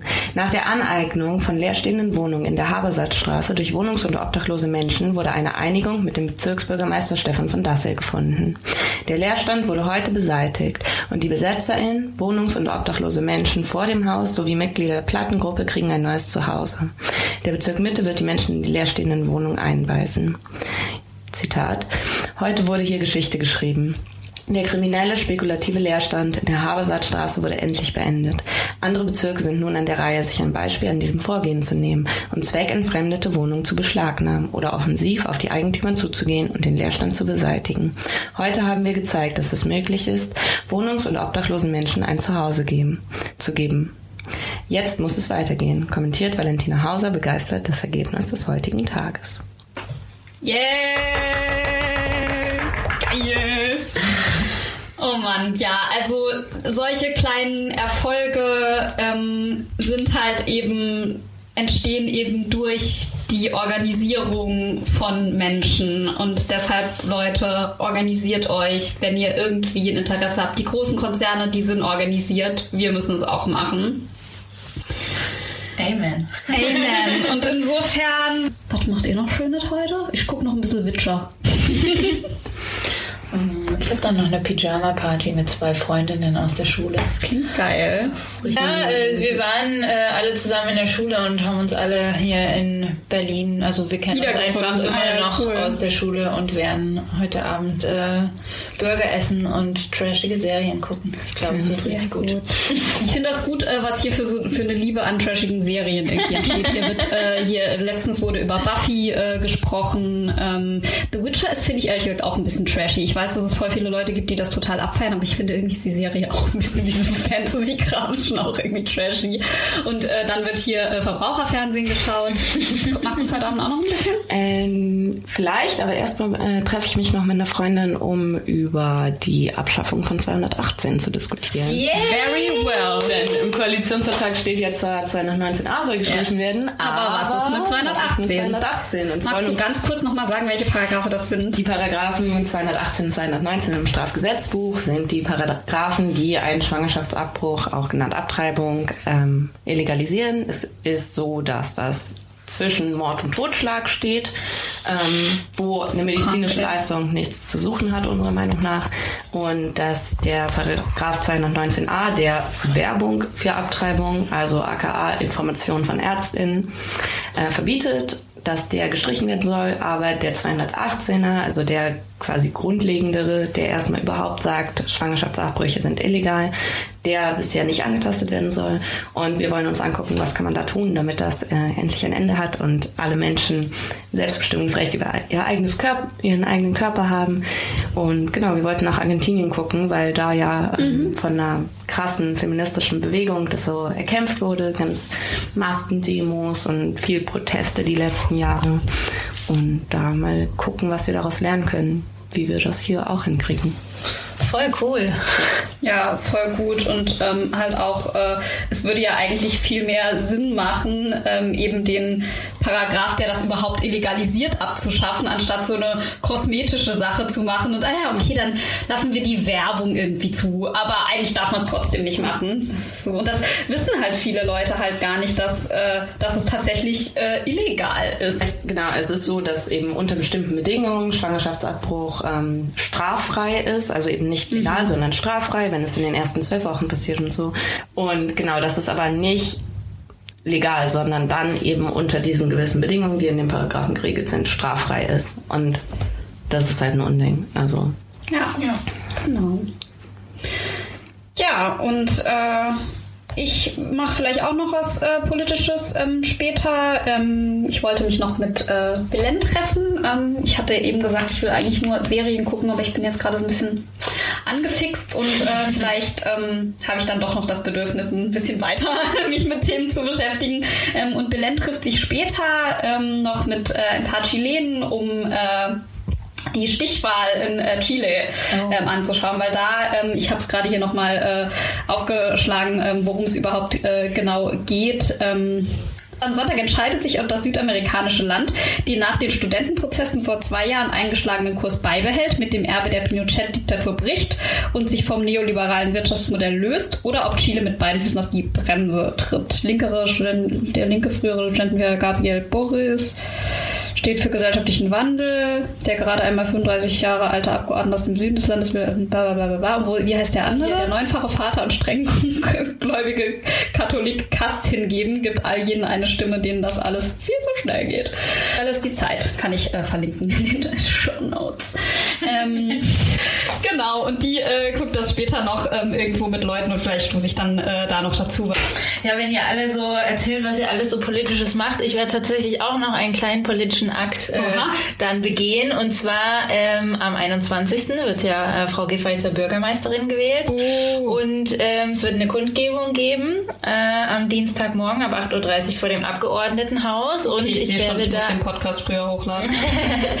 und ähm, ich werde noch die Presseeinladungen, äh, die Damen und Herren äh, Pressevertreterinnen, Ver Pressevertreterinnen schicken, äh, damit die vielleicht mal vorbeischauen. Und denn äh, es wird diese Kundgebung geben, aber wir werden auch Postkarten an äh, Frau Giffey überreichen, in Oh, der wir ja. sie auffordern, den Volksentscheid umzusetzen. Und unsere wunderbaren CheerleaderInnen werden auch Oh, wieder geil. dabei sein. Deswegen, ja, das mache ich dann auch noch. Leute, es hat äh, voll krass Spaß gemacht ja. mit euch. Ähm, danke, dass ihr Lust hattet, das zu machen. Ähm, an die da draußen, wir, wir kannten uns vorher gar nicht. Also, also Kamel und ich kannten uns. Kannten uns so vom Sehen ähm, so ein bisschen, ähm, aber Tabea und ich kannten uns zum Beispiel gar nicht. Ähm, danke Johannes an äh, den für den Kontakt. Ähm, Johannes ja auch bei Klasse gegen Klasse in Hamburg, äh, also arbeitet halt, also schreibt, aktiv ist. Ähm, aktiv ist.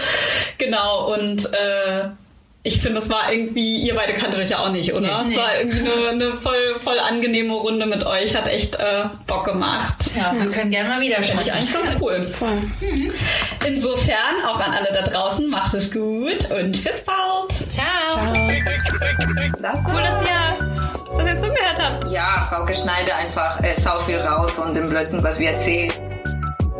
Hi Leute, hier ist Frauke. Dieser Podcast finanziert sich aktuell durch meinen Lohn, durch den ich Hoster, Equipment und Programme bezahle. Es gibt hier keine Werbung und das soll auch so bleiben. Wenn ihr mich bei der Finanzierung unterstützen wollt und könnt, könnt ihr das über Steady, über ein Abo oder über eine Einmalspende bei PayPal an chicksonpolitics at gmail.com machen.